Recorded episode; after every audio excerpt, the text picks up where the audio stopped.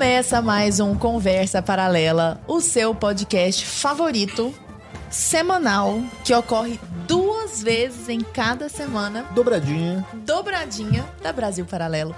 É uma grande alegria estar aqui mais uma noite com você e com meu querido e amado amigo, não colega, Arthur Morrison. Boa noite, querido. Muito obrigado pelo amigo e amado. Aham, é Muito boa diferente de certas pessoas que me chamam minha colega pessoas. de bancada, Lara Brenner. certas pessoas. Que isso, Quem louco. serão certas pessoas? Quem será? Adorei o look do dia, Muito inclusive. obrigado, gostei muito do seu também. Ele está. Nossa, agora que eu pensei que eu não tô temática, mas você está temático. Hoje eu estou temático. Você está Pô, eu temático. estou bem, a cara do agro. A cara do agro. É.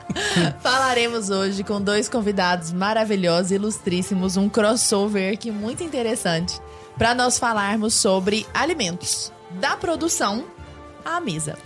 E para isso convidamos hoje Camila Teles, que é empresária rural e produtora de conteúdo digital. Bem-vinda, minha querida, que prazer. Obrigada, tô muito feliz de estar aqui com vocês. A gente tá também. E Davi Laranjeira, porque ele gosta da questão rural, da produção rural. Laranjeira, uma só. Ele disse que não, não é mais de uma laranjeira. É só que uma é muda, chefe- só É uma- só uma muda. Só um pé, só um pé. Só um pé. Que é chefe de cozinha, consultor gastronômico, produtor de conteúdo digital e está por trás do perfil arroba chefe curioso. Bem-vindo, querido. Muito obrigado, muito obrigado de estar aqui. Estou muito feliz de estar na presença de três pessoas ilustres. Queria falar que o Arthur tá lindo, né? Porque tem que falar, não é isso? Tem que Opa, falar. muito obrigado. Arthur, você Entendeu? é lindo. Inclusive vocês do chat aí, né, dá aquela reforçada. Eu aí. aprendi bem, viu, Lara? Aprendi bem. camada, tá que mentira. Entendeu? Não posso dizer que você tá mais bonito que as duas, mas tá, tá, tá no caminho. Tá caminhando, tá Chegando. caminhando. Meninos, é, hoje nós vamos falar da produção da alimentação até a mesa, né? A- a- a- os alimentos ali postos à mesa. E vamos falar muito sobre desinformações que existem nos dois, nas duas searas, que no fundo são a mesma seara, né? Que é a questão da alimentação. Conectado. Se a gente entra hoje, Camila, no seu perfil do Instagram, tá lá escrito: combato a desinformação sobre o agro brasileiro. Isso. Só que quando a gente olha pra você, essa princesa, Ai, obrigada. toda patricinha, dando esses tempos pra trás palestra na Espanha, eu até adorei. Essa blogueirinha dando aula aqui na Isso. Espanha e tal, toda linda, formada em comunicação, não é? Relações públicas. Relações públicas. E aí, pelo menos na minha cabeça, quando eu vejo que você adora uma bota na lama e é produtora rural real, não é assim um negócio fake, né? Nada Real, disso. real. Como foi a sua história pra chegar até aí, Camila? Conta um pouquinho pra gente. Então, obrigado pelo princesa, tá? Princesa do agro. É, exatamente. É, gente, é, na Mudando verdade. a bio agora. Viu? Vou mudar, vou mudar, vou atualizar. É, na verdade, eu nasci na fazenda, né? Eu sou a terceira geração da minha família que atua na fazenda, que é no interior do Rio Grande do Sul. E cresci com o pé na grama, botina no barro e sendo feliz, né? E aí eu sempre amei comunicação também. Então, sempre gostei de me comunicar. Eu sempre era a treteira da escola, que ia puxar a galera, que apresentava trabalho, incomodava a professora. Eu sempre fui essa.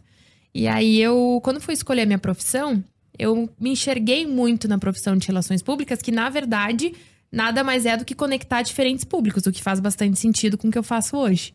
E, e aí fui fazer, produzir show internacional, produzi eventos de moda, de gastronomia, trabalhei é, num- no jornal de maior circulação lá no Rio Grande do Sul. E foi um aprendizado muito grande, assim, mas eu sentia muita falta de casa, eu sentia muito falta da fazenda, do pé na terra, sabe? E eu comecei a me questionar qual era o meu dever como comunicadora é, e produtora rural, né? O que, que ia me diferenciar e o que, que eu poderia fazer para o meu setor que tinha um gargalo gigantesco, que era a comunicação no agro. E a partir dali eu comecei a. Meu TCC foi todo sobre o agro. Até a minha orientadora brincou que eu ia tirar 0 ou 10, porque nunca tinham falado sobre agro lá na Faculdade Era. de Comunicação Social. e foi super legal, tirei, tirei 10. E a partir dali comecei a falar em outras universidades, comecei a dar palestra. Isso foi em 2015. Então foi bem antes de eu viralizar na internet. Então a minha luta já é bem antiga. E aí eu fui pra casa porque eu pensei o seguinte: Para eu defender o agro brasileiro, eu tenho que ser produtora rural e ter um negócio no agro que eu possa dizer que eu comecei do zero, né? Até para servir de exemplo para outras pessoas também, e porque eu queria ter um negócio próprio. Sempre tive uma mente muito empreendedora. E aí eu fui para Cruz Alta e criei a hortaria. Cruz Alta é minha cidade lá no, em Cruz, em- no interior do Rio Grande do Sul. Criei a hortaria, que é hoje uma empresa de verduras e legumes. Para quem acha que eu sou pecuarista, eu planto alface. Então, é, a gente entrega na casa do consumidor final para restaurantes e para mercados. Só que começou muito pequenininha, começou uma ideia assim de realmente entregar para o consumidor final produto fresco, produzido é, pela gente e, e colhido no dia. E aí começou a aumentar os pedidos, foi aumentando as estufas. Aí eu fui convidada para trabalhar em Brasília, na CNA. E lá eu consegui ver uma, ter uma visão muito ampla do agro brasileiro. Né? Porque tu acaba tendo uma visão mais regional. E em Brasília eu comecei a ver a, a quanto, quanta diversidade de produção tem no Brasil e o quanto o Brasil ele é rico nisso. Que ele realmente é o celeiro do mundo. E aí eu comecei a estudar muito. Comecei a estudar muito, comecei a incomodar a equipe técnica, ia lá e, e todos os assuntos eu estudava. E nisso a hortaria ficou com meu pai e com a minha mãe nesse momento, né? Uhum. É tipo assim, joguei a bomba no colo deles. e aí eu viralizei. Uma paródia da forma que eu menos esperava, né? Menos esperava mesmo, até porque senão eu não, não teria cantado se eu soubesse que ia viralizar. eu ia ter poupado a galera disso. Mas foi super bacana, minha vida virou 360 graus. E hoje eu consigo manter a hortaria, a Farmicom, que é a minha agência de comunicação direcionada para o agronegócio também, e o meu Instagram, né? Que se tornou aí um meio de, de, com, de conectar com diferentes também, né? públicos, que eu acho Isso. que tá aí a essência, porque o meu papel não é comunicar o agro para quem é do agro. Uhum. O meu papel é comunicar o agro para quem não vive o agro. Desmistificar o agro. Desmistificar, né? porque vocês sabem que tem muita coisa saindo aí, muita, muita narrativa. Muita né, narrativa. Camila? E a gente percebe, é, justamente nesse trabalho que você faz, é muito legal esse começo da Lara falando, né, que vocês dois desmistificam Isso. essa questão tanto do agro, dos alimentos e tal, né? Você, Davi, no teu perfil, você tá ali mostrando, ah, tem tal coisa que as pessoas fazem errado, vocês não aproveitam o melhor dos, dos nutrientes. E eu acho muito legal esse programa aqui, até fazendo um disclaimer pro pessoal de casa, que a gente trouxe aqui o Leandro Narlock e uhum. o Nicolas Vital e a gente falou de agronegócio, né? Sim. Mas de um ponto de vista macro ali, né? De tipo, ah, da, da questão ambiental, né? Do todo o lance do, da Amazônia, etc. Que a gente tratou no, no Curtindo de Fumaça, aquele nosso documentário que tá aí no YouTube, para quem Muito bom, inclusive. quiser assistir. Incrível. Né? Só que aqui, é qual que é o lance aqui? Qual que é a pegada que a gente quer trazer para esse programa? É mostrar justamente, né, todo o processo, toda a cadeia produtiva. Então, a Camila, ela é a produtora né? Então ela, pô, ela tá lá plantando alface e tal. E aí vai chegar um momento que tem o Davi que ele, pô, ele vai lá pegar esse alface e ele vai aproveitar melhor esse alimento, assim, né? Saber como é que ele vai extrair melhor esse nutriente, entregar né, uma, uma, uma refeição perfeita ali, né, para uhum. as pessoas, ensinar como as pessoas fazem isso. E eu queria também saber de você, Davi, porque você também desmistifica toda essa questão dos alimentos. Como é que começou? Como é que você, você sempre se interessou por cozinhar, por gastronomia? Qual que foi? Bom, é, a Camila, eu até falei para ela, ela é meu alter ego do agro, né? Então, assim, o que eu falo para dentro da casa, ela fala lá de onde veio, né? Então, muito interessante. Eu sempre gostei de cozinhar. Eu sempre, eh, desde criança, assim, moleque, gostava de cozinhar. E eu lembro que minhas irmãs não comiam lá bife acebolado, não comiam cebola e tudo. E teve um belo dia que eu levantei, eu fui lá fazer o bife acebolado de um jeito que falei, nossas meninas vão comer isso daí. Aí comeram. E beleza.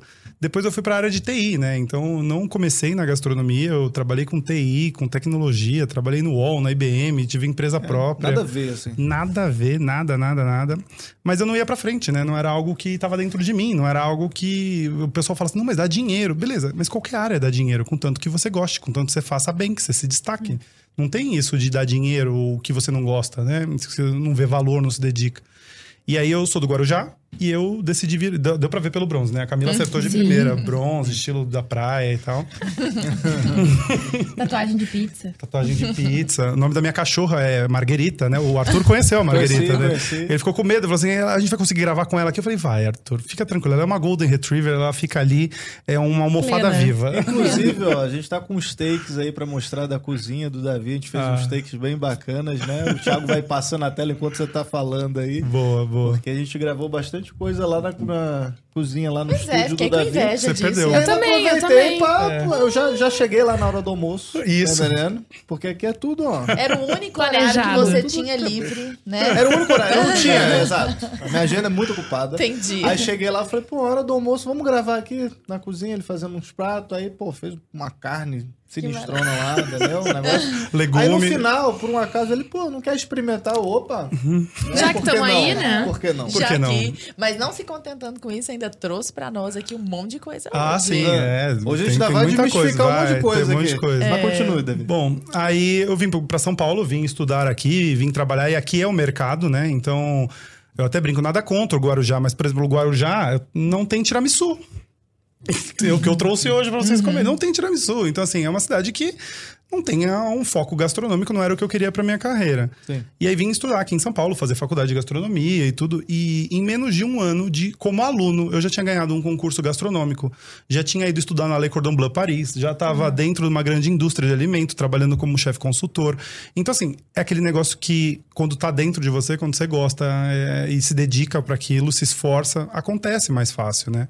E a partir de então, eu trilhei minha carreira dentro de uma da, indústria de alimentos. Então eu trabalhei na Nestlé, na Unilever, na McCain, na BRF, que é a Sadia Perdigão, na na indústria de panelas, que é a Royal Prestige. Então eu levei uma carreira gastronômica. Acabei não sendo chefe de cozinha, porque até uma das coisas já para falar aqui para já quebrar um, um mito que tem. Paradinho.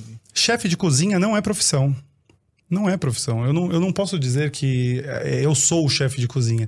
Chefe de cozinha é um cargo. Eu sou um gastrônomo. E se for ver o que eu sou mesmo, eu sou cozinheiro. Aí, dentro dessa profissão de gastrônomo e como cozinheiro, eu posso chefiar uma cozinha. Quando eu chefio uma cozinha, aí sim eu sou o chefe daquela cozinha. Fora isso, eu posso ser consultor gastronômico, eu posso ser um chefe executivo, eu posso ser um monte de diversas coisas que a profissão te propicia, mas não necessariamente um chefe de cozinha. Eu falo ali chefe de cozinha porque é o que tá no imaginário das pessoas. Mas no fundo, eu não chefio nenhuma cozinha. Hum, a sua. É, a minha, na minha casa, que é até o meu curso, né? Eu falo, Somos todos, você então. é chefe na sua casa, né? Então, todos são ao ponto que você está chefiando sua cozinha. Então, essa é a minha trajetória. E a partir daí, eu também aconteceu que nem a Camila, que eu viralizei com alguns vídeos que eu desmistifiquei coisas que estão no nosso dia a dia, no nosso imaginário, que é isso aqui, o café não é preto. Uhum. Ah, E eu... vamos chegar lá, porque isso aí E na já verdade, vai esse dar negócio. treta aí, porque eu já discordo de tudo. Ó, esse negócio de, de Já começou o Arthur me podcast. testou aqui, o pessoal vai já ver, começou mas o ó, podcast, eu já tô É, eu já já testei, não vou, eu não, Ele tava eu, me vou- eu testando antes de começar. É. Mas esse negócio de viralizar é muito maluco, porque a gente fala, ah, viralizou. A gente viraliza quando menos espera, assim. É. Porque pode planejar, pode fazer um vídeo todo editado, todo perfeito, vai lá e vai viralizar uma coisa nada a ver. É. Então, assim, é, é muito, muito, muito eu fui loucura. dormir, acordei e falei, nossa eu também. senhora. É, eu tinha, em em horas eu ganhei 25 mil seguidores, assim. Foi, tipo, muito Nossa, bizarro. Por causa dessa viralizada. Por causa do, da paródia, cantando, gente. É bem Aham. triste, mas tudo bem. Você Davi, cantou o quê? Esse aí eu não, não cheguei a ver. Ah, isso. então, eu cantei a paródia do Show das Poderosas, da Anitta. Porque a Anitta tinha falado mal do agro. Eu pensei, ah, se ela canta e dança e fala do agro, eu que falo do agro vou cantar e dançar. Isso. A sorte que eu não bem. dancei, entendeu? Ficou só na música. Mas ficou uma música bem leve, assim, não é xingamento, nada. É bem, bem legal. E eu mostro nas minhas palestras pra passar vergonha contínua, assim. Não Tem problema. Ô, ô, ô, Camila, uma das coisas que o, que o, que o Davi desmistifica, daqui a pouquinho eu vou até passar pra ele, são algumas coisas que tem a ver com cuidado com frango. Uhum. E frango é um negócio que eu já percebi assim. Frango é a discórdia, sabe? É igual o ovo que já foi, é bom, é ruim, é bom, faz Sim. bem, faz mal, mata, não mata, ressuscita. É o caramba com ovo. O frango é mais ou menos a mesma coisa. Uhum. Se você comer frango no hormônio, você vai morrer de tanto hormônio que tem ali, meu Deus Vou do nascer céu pelo onde não tem, vai, vai nascer exato e ao sei. mesmo tempo as pessoas não, não conectam o fato de que frango é pecuária, Pecuária. né? Então eu queria que você falasse pra nós a respeito de o que é pecuária? O que é pecuária? Na verdade, a pecuária é a produção animal para consumo, né? Uhum. Então, as pessoas linkam a pecuária com gado de corte, Uhum. né? Com a carne, a proteína de boi, enfim. Mas é todo, toda a produção de carne. Então, ovinocultura, a- os próprios frangos, Uhum. a avicultura, tudo é pecuária. Até a abelha, tá? A apicultura também é pecuária. Tá dentro da Olha Olha, pecuária. essa eu não sabia. Temos Legal, um mito né? aqui, viu, gente? Pecuária não é só gado de A corte, não. aí. É. E é bem interessante eu trazer essa questão do frango, Lara, porque o frango é muito é, detonado aqui no Brasil. Mas a ironia é a seguinte: nós somos o maior exporta- exportador de carne de frango do mundo. Tá? A, gente, a gente exporta para muitos países, China, Emirados Árabes. E aí fica a pergunta: será que o nosso frango não tem a qualidade internacional e ele tem hormônio e tudo isso que falam aqui no Brasil? Se ele fosse tudo isso, ele não seria o maior exportador, né? A gente não seria o maior exportador. Então já começa a cair por aí essa questão. E outra, as pessoas ignoram que o agro evoluiu, tudo evoluiu, tecnologia evoluiu, é, comunicação evoluiu Exponencialmente. exponencialmente, e o agro também. Então, assim, pesquisa, nutrição, é, a parte sanitária, tudo garante que a produção de avicultura, que o frango fique maior, fique mais robusto, porque fala, ah, mas ele fica enorme. Antigamente era pequenininho, agora ele é gigante. Não é hormônio, é cuidado, é pesquisa, é ciência. Então as pessoas ignoram isso e eu fico muito chateada porque daí falam mil coisas do frango, sendo que nós somos os maiores exportadores, que tinha que ser um orgulho pra nós, entende? Então é Essas isso. áreas, tipo, zootecnia, essas coisas, né? Tipo, estão estudando Muito, isso, né? E- muito. E, para exportar esse frango todo, eu trabalhei lá dentro da BRF, não fui a fábricas, né? Mas eles vêm lá de fora homologar aqui. Claro. Então eles vêm Gente. lá da, do Oriente Médio homologar, inclusive os que são para judeu é homologado por judeu, o que é de muçulmano é feito. Aqui- é, exatamente. Então é, eles. é- cara, eles vêm de lá, vê, avaliam tudo e é tão Tudo. ruim assim. Não, e outra, eu vou dizer uma coisa pra vocês. A primeira vez que eu fui conhecer é, a produção, eu tive que tomar cinco banhos pra entrar. Literalmente, tu toma banho. Tu tem que tirar tudo, é, maquiagem, brinco, anel, tudo que tu tiver e coloca a roupa deles. Bom, tu sabe eu, bem. Eu fui, eu fui em Tem que tomar distribuição, cinco é assim mesmo. banhos e lavar a unha, fazer tudo, aí botar máscara, botar luva, porque Deus o livre é contaminar alguma coisa, entende? Celular de jeito nenhum, tanto que eu não pude nem gravar. Mas assim, é um cuidado sanitário tão gigantesco e é um, um- tantas pessoas, o próprio produtor e as pessoas que trabalham com isso, garantindo uma segurança que dói ouvir que tem hormônio, sabe? Que o frango vai matar Assassino. as pessoas. É. Dói. Exatamente. E ele, o duro é que o frango sai difamado Sai. e chegando à mesa das pessoas, ele ainda é mal cuidado pelas Mal pessoas. cuidado. Davi. Porque aí Viu faz só? tudo isso com o frango, cuida, vê lá toda a parte sanitária, tudo certinho, não tem nenhuma contaminação, tá tudo certo, tudo dentro da homologação necessária. Aí chega em casa, a pessoa lava. Não pode lavar o frango? Tá, mas qual que é o problema? Porque eu lavo o frango. Eu não lavo. A pessoa vai lá e ainda bucha no lava o frango. Tem gente Não, que eu é escutei pra isso. Detergente. Não, Nossa, sério? Fala de Sério, brinks. não me comentaram lá, não sei quem lava, minha sogra, sei lá, lava o frango com buchinha, já comentaram isso. Mas não Ai, pode gente. lavar o frango. Não pode. É o seguinte, eu não sou da parte de microbiologia, mas na faculdade a gente tem essa base, né? Então, assim, a- o que tem lá de bactéria dentro do frango e os micro-organismos dele não estão na parte sup- em- é, de, é, de fora. Eles estão lá dentro, estão dentro das fibras, etc. Então, para você matar essa bactéria, para você não ter um frango contaminado, você tem que cozinhar ele da forma certa. E você lavar esse frango não vai matar nenhuma bactéria, Vai não te vai dar fazer nada. contato com mais bactérias. Exatamente, porque a bactéria adora, ela adora água para se proliferar.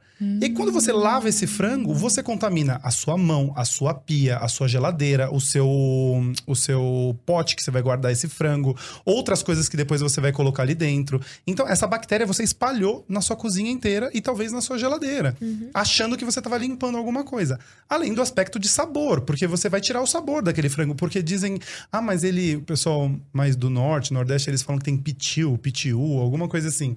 Que eles comentam lá também, eu não sabia disso. Ah, mas tem uma gosma, tem não sei o quê. É uma, fica é uma gosminha, é, mas é. é uma membrana natural da proteína, é aquilo ali mesmo. Aí tem gente que lava o frango e fala assim: não, eu lavo o frango pra tirar o cheiro de frango. Mas, gente, você Então tá muda a comendo o quê? Você tá comendo o quê? É frango. O frango tem que ter gosto de frango, cheiro de frango. E aí também outras coisas que vão comentando.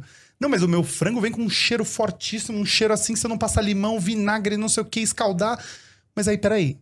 Você tá comprando um frango estragado. É, qual é o frango, né? Exatamente, não é o frango que tem que ser lavado que aí a pessoa já ela perdeu o parâmetro, né? Ela perdeu o parâmetro do que é um frango bom. Então assim, eu até fiz um vídeo, é, é impossível passar o cheiro ainda pela internet, quem sabe um dia, né? Mas eu tava lá fazendo uma gravação, comprei um frango e o frango veio estragado, mas assim, na hora que eu abri, empesteou o ambiente. É. Não tem o que eu fazer com aquele frango ali pra consertar, entendeu? Então assim, é o frango ele já vem apto para consumo em bons lugares, né? Se você compra de uma grande indústria, de uma grande rede de supermercado. Eu entendo que talvez a pessoa vá lá numa avícola de uma cidade pequena, do interior, né, Às do vezes Brasil. tá fora do prazo de validade Pode mesmo. ser também. Não, né? e assim, falando como produtora rural, pra nós até meio é, frustrante, assim, tu ver o produto final chegando errado até o consumidor final. Porque tu tem todo um cuidado dentro da porteira para eles ter toda a logística, porque o agronegócio é uma cadeia, né? Tem a parte de logística, de entrega, de pesquisa, de produção, enfim, todo o acompanhamento. Então, toda a cadeia tem que funcionar redondinho. Então, eu posso produzir a melhor alface do mundo. Se onde eu for vender ela não cuidarem, não refrigerarem, não ajeitarem, ela vai ficar péssima, murcha, horrorosa. E vai ser a minha marca que tá indo lá como feia, entendeu? Exatamente. Conta pra nós um pouco, Camila, como é que funciona esse processo de produção, assim, desde o, sei lá, da semente, ou, ou antes disso, né? De preparar a terra até, sei lá, ensacar e ir pro supermercado. Isso de grão, você já É, não sei. da de- de- pecuária. é, é, É que que cada um tem é um porque formato, você, né? você, você- a tua empresa é de alface, né? De- Isso. De, Aí eu vou falar da hortaria, que é mais meu dia a dia, né? Sim. Porque eu não sou agrônoma e eu não domino muito essa outra parte. Mas a parte da hortaria, ela é hidroponia. Então é uma produção super interessante porque ela é 100% na água. A gente não usa terra. É tudo na água. Então toda a questão nutritiva e tudo que a planta precisa para nascer forte, a gente coloca na água. E ela já vai é, se, se, né, enfim, crescendo de uma forma saudável. Então, o que, que acontece? Nós temos todo o processo lá na fazenda. A gente compra semente, geralmente importada. E aí a gente planta lá em espuminhas fenólicas, não é em terra. É tipo uma espuma que ela se desmancha depois quando a raiz começa a criar. E a gente planta a- na espuminha fenólica e passa pro, pro, pra maternidade. Aí Chama maternidade? Maternidade. Ah, que legal. Que legal. Aí vai, depois que ela, que ela brota um pouquinho, vai pra, pra maternidade, fica ali um tempo, uns 10 dias. Depois vai pra, pro berçário. Né? Ah, daí tem o fofo. Sim, é, é sensacional. Depois vai para o Jardim 1. É mais ou menos isso. E aí depois a gente vai trocando as bancadas, tudo manualmente, né? Porque tem as fases, as etapas e o que, que vai colocar, o que, que vai usar, enfim. E aí depois vai para as bancadas fixas que só sai para ser vendida. Então lá a gente faz toda a parte de embalagem também, né? E nós temos uma indústria hoje que nós construímos ano passado, bem recente, que a gente higieniza lá. Então nós entregamos para o consumidor final o produto pronto para consumo. Aí não precisa lavar com buchinha. Não precisa com buchinha nem porque com eu já vi nada. isso, já vi isso. É, isso vídeo, alface, vídeo, né? o pessoal lavando. Eu sei, A sua não. alface não precisa. Não precisa. A Lara vai gente. falar, é ou alface ou a alface? O, Oh, a alface. A alface. Desculpa, A a alface. alface. é, ela é. é, é letrada em português. É, A não, é a alface. alface. Não, eu sempre falei, eu aqui. vendo alface, É, né? Mas alface, enfim. é, é. Mas assim, é, é, é muito interessante porque as pessoas sempre me perguntam, e vocês falaram do Nicolas Vital, né? O Nicolas é um parceirão meu também. Uhum. E as pessoas sempre me perguntam quando eu produzo verdura, como produto, quando eu produzo verdura e legumes, se, se é orgânico, né? Ah, é orgânico? Eu digo, Não. não. Ele é produzido com responsabilidade. Ele eu é não produ- vou morrer. E ninguém vai morrer por causa disso. Teve uma vez que falaram mal, eu comi direto do pé pra gravar. Eu disse, gente, eu estou comendo direto do pé, estou saudável, estou viva. Minha avó tem 93 anos e nasceu no meio da, da, da lavoura e tá tudo bem, entendeu? É uma, um negócio de terror, assim, muito absurdo. Uhum. E a hortaria não é orgânica, até porque é hidropônica, então não tem certificação. Nós usamos o menos possível, é óbvio, até porque é caro. Ninguém quer ter o custo de produção muito alto. E a gente tem todo o cuidado do mundo. Então, é em estufas, é em área protegida. Aí nós temos iluminação de LED à noite para manter a- o ciclo delas, né? Como se tivesse sol, enfim. A gente tem irrigação. Nós temos, quando tá muito quente, elas ganham chuvinha. Elas são mais- praticamente melhor Gente. tratadas do que eu, entendeu? Mimadas, Mas-. É, são mimadinhos, só falta música clássica. Mas assim, é todo um cuidado, todo um amor, todo um carinho. E é uma empresa familiar, então é uma grande família lá cuidando pra servir as outras famílias. Então, Eu acho que a gente pode até desenvolver um pouco mais essa questão do orgânico. Até quero saber do, do Davi, se lá em Cordor Blanc, não sei o que, não sei o que, se as pessoas dão esse valor todo, né, com, com relação às coisas orgânicas e por quê. Para a gente poder entrar no aspecto, um aspecto que esse tempo para trás você denunciou de, de Sri Lanka, daquele, de toda aquela Uhum, realidade gosto. ali, porque eu acho que o brasileiro tem que saber o que está acontecendo que fora entender. também. É. Mas vamos lá, um passo de cada vez. Lá na lá à mesa, né, para usar português mais maravilhoso. À mesa, a pessoa vai servir uma alface orgânica e uma não orgânica. Em termos de gosto, de preparo, como que, que vocês percebem Tem isso? diferença? Tem, tem diferença. Na, na mesa, para o sabor, para fazer, o orgânico ele tende a ser a- é, menor, né? Ele não é um produto que cresce muito, ele não é grande, expansivo, assim, porque ele é feito de uma forma mais natural, então ele não, não acaba ficando de um tamanho tão grande. Então ele tem sabores mais concentrados, né? Então a gente, até quando é guloso, vai lá comer o morango, né? A gente quer pegar o morango maior. Geralmente aquele maior é o mais aguado, né? O, o menorzinho é o mais docinho dos morangos. Então, quando a gente tem o orgânico, nesse aspecto de sabor, ele é um pouquinho mais acentuado nos sabores, nos açúcares, etc. Mas não que faça diferença para o meu prato final. Isso aí é mais um claim para vender, para você cobrar mais caro, ou para dizer, ou para, tipo, dos mitos alimentares que tem hoje em dia, que é só orgânico, eu só compro orgânico. Eu fico louco que chega no supermercado, tá lá, cantinho orgânico e o outro não. Ou cantinho saudável. Aí o outro é o quê, então? É veneno. É. veneno de rato. O resto que eu tô comendo no supermercado é veneno de rato. Só aquele lá é o saudável, né? Então, o orgânico, nu- nutricionalmente, ele não tem muita diferença, né? Porque ele, ele é a mesma coisa do outro. Só é o ponto que ele é um pouco mais concentrado de sabores. Mas aí Dependendo do que você vai fazer, faz diferença, vai- dependendo é, não, né? Não faz diferença, exatamente. Então, Entendi. assim, por ponto de vista da mesa, ele vai ser vendável, digamos assim. Uhum. Ele vai ser vendável. Inclusive o selo orgânico, né? Eu já vi reportagens.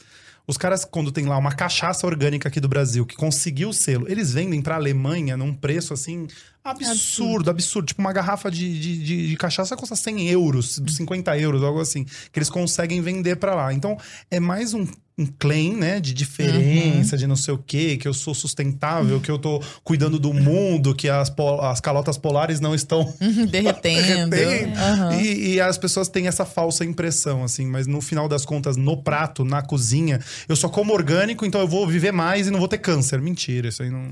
Pois é, na prática ali, dentro da hortaria, dentro do- da produção, o que, que é a diferença do orgânico pro não orgânico e o não orgânico nós vamos morrer? Como é que é, Camila? Na verdade, eh, a questão de, de produção é a principal que eu digo na, na diferenciação. Porque tu pode produzir o orgânico mal produzido, É. né? tu pode exatamente. produzir um orgânico de uma maneira péssima e ter um monte de bactéria e daqui a pouco ter uma infecção na pessoa Sim. ou uma um, infecção gastro...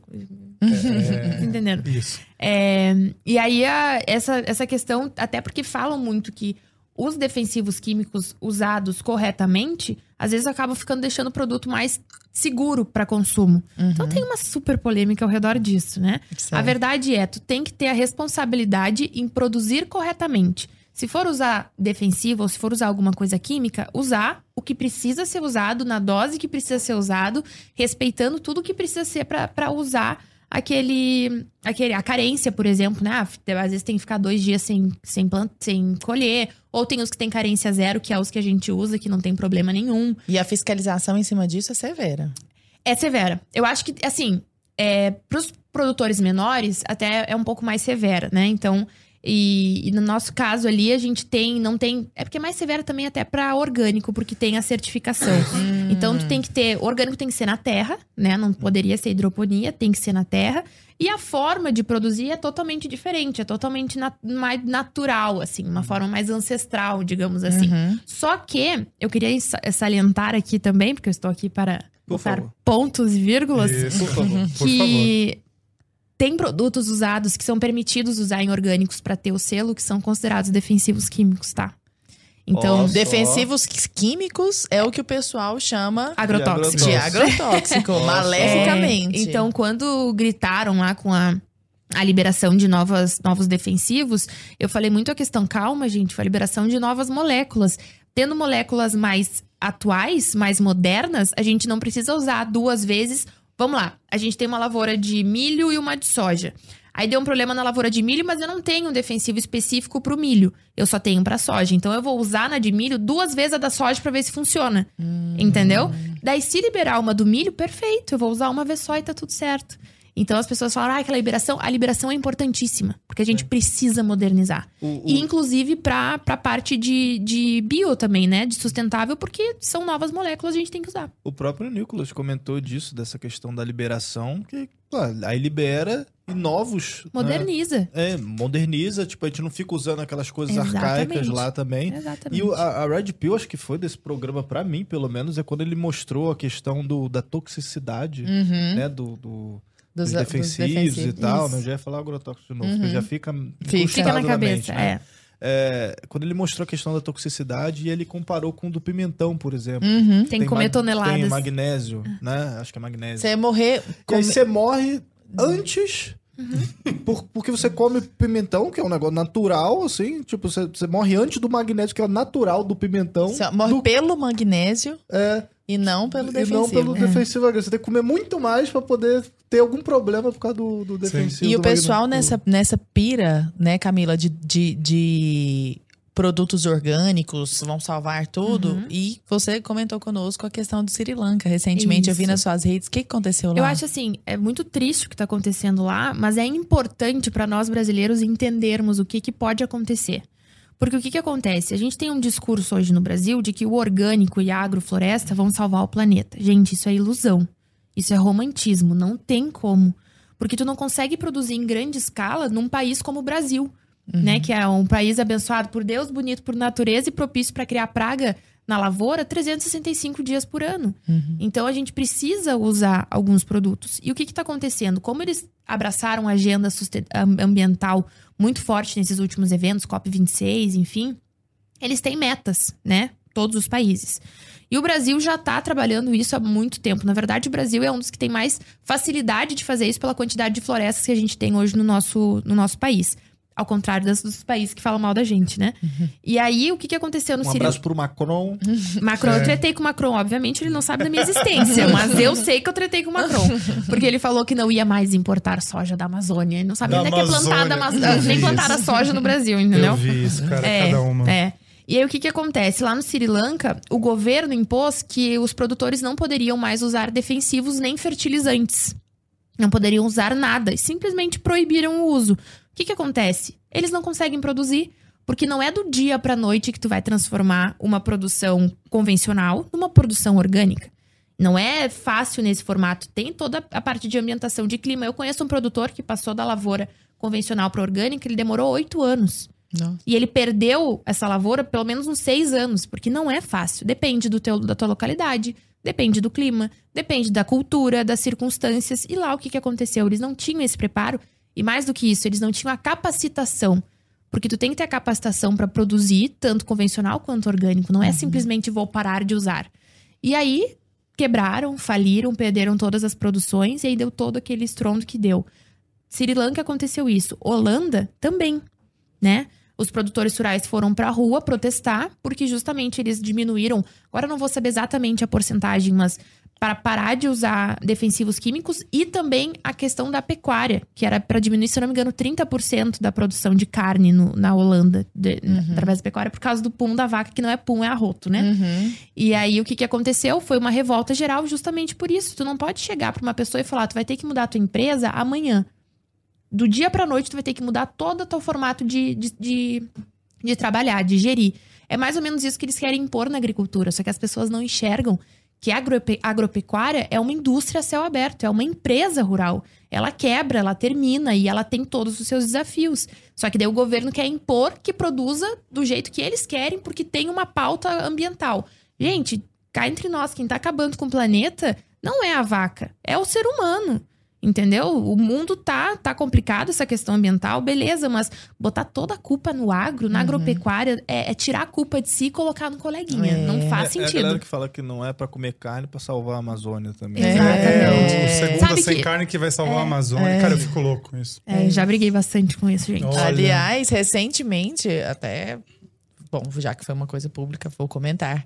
O Sérgio Maroni, ator, que era da nossa revista Capricha, tão querida, ele disse que não come carne, não come embutidos, ele não come presunto, não Gente. come peito de peru, que é para proteger a Amazônia. É, sabe, sabe o que que acontece? Ele tem uma... Ah, mas a gente come por ele. Eu, eu como por ele, eu falei, É, não tem problema nenhum. Todo dia é de Pra carne. cada carne Segunda que é ele dia deixa de, de comer, eu como É. dois bifes. Mas aí, Lara, eu entro em de outra carne. questão também de interesse comercial, tá? Sim. Essa segunda sem carne tem um interesse, e o, e o Davi vai poder falar até melhor que eu, tem um interesse comercial nessa história também, porque, por exemplo, ele tem um negócio de Isso. roupas veganas. É.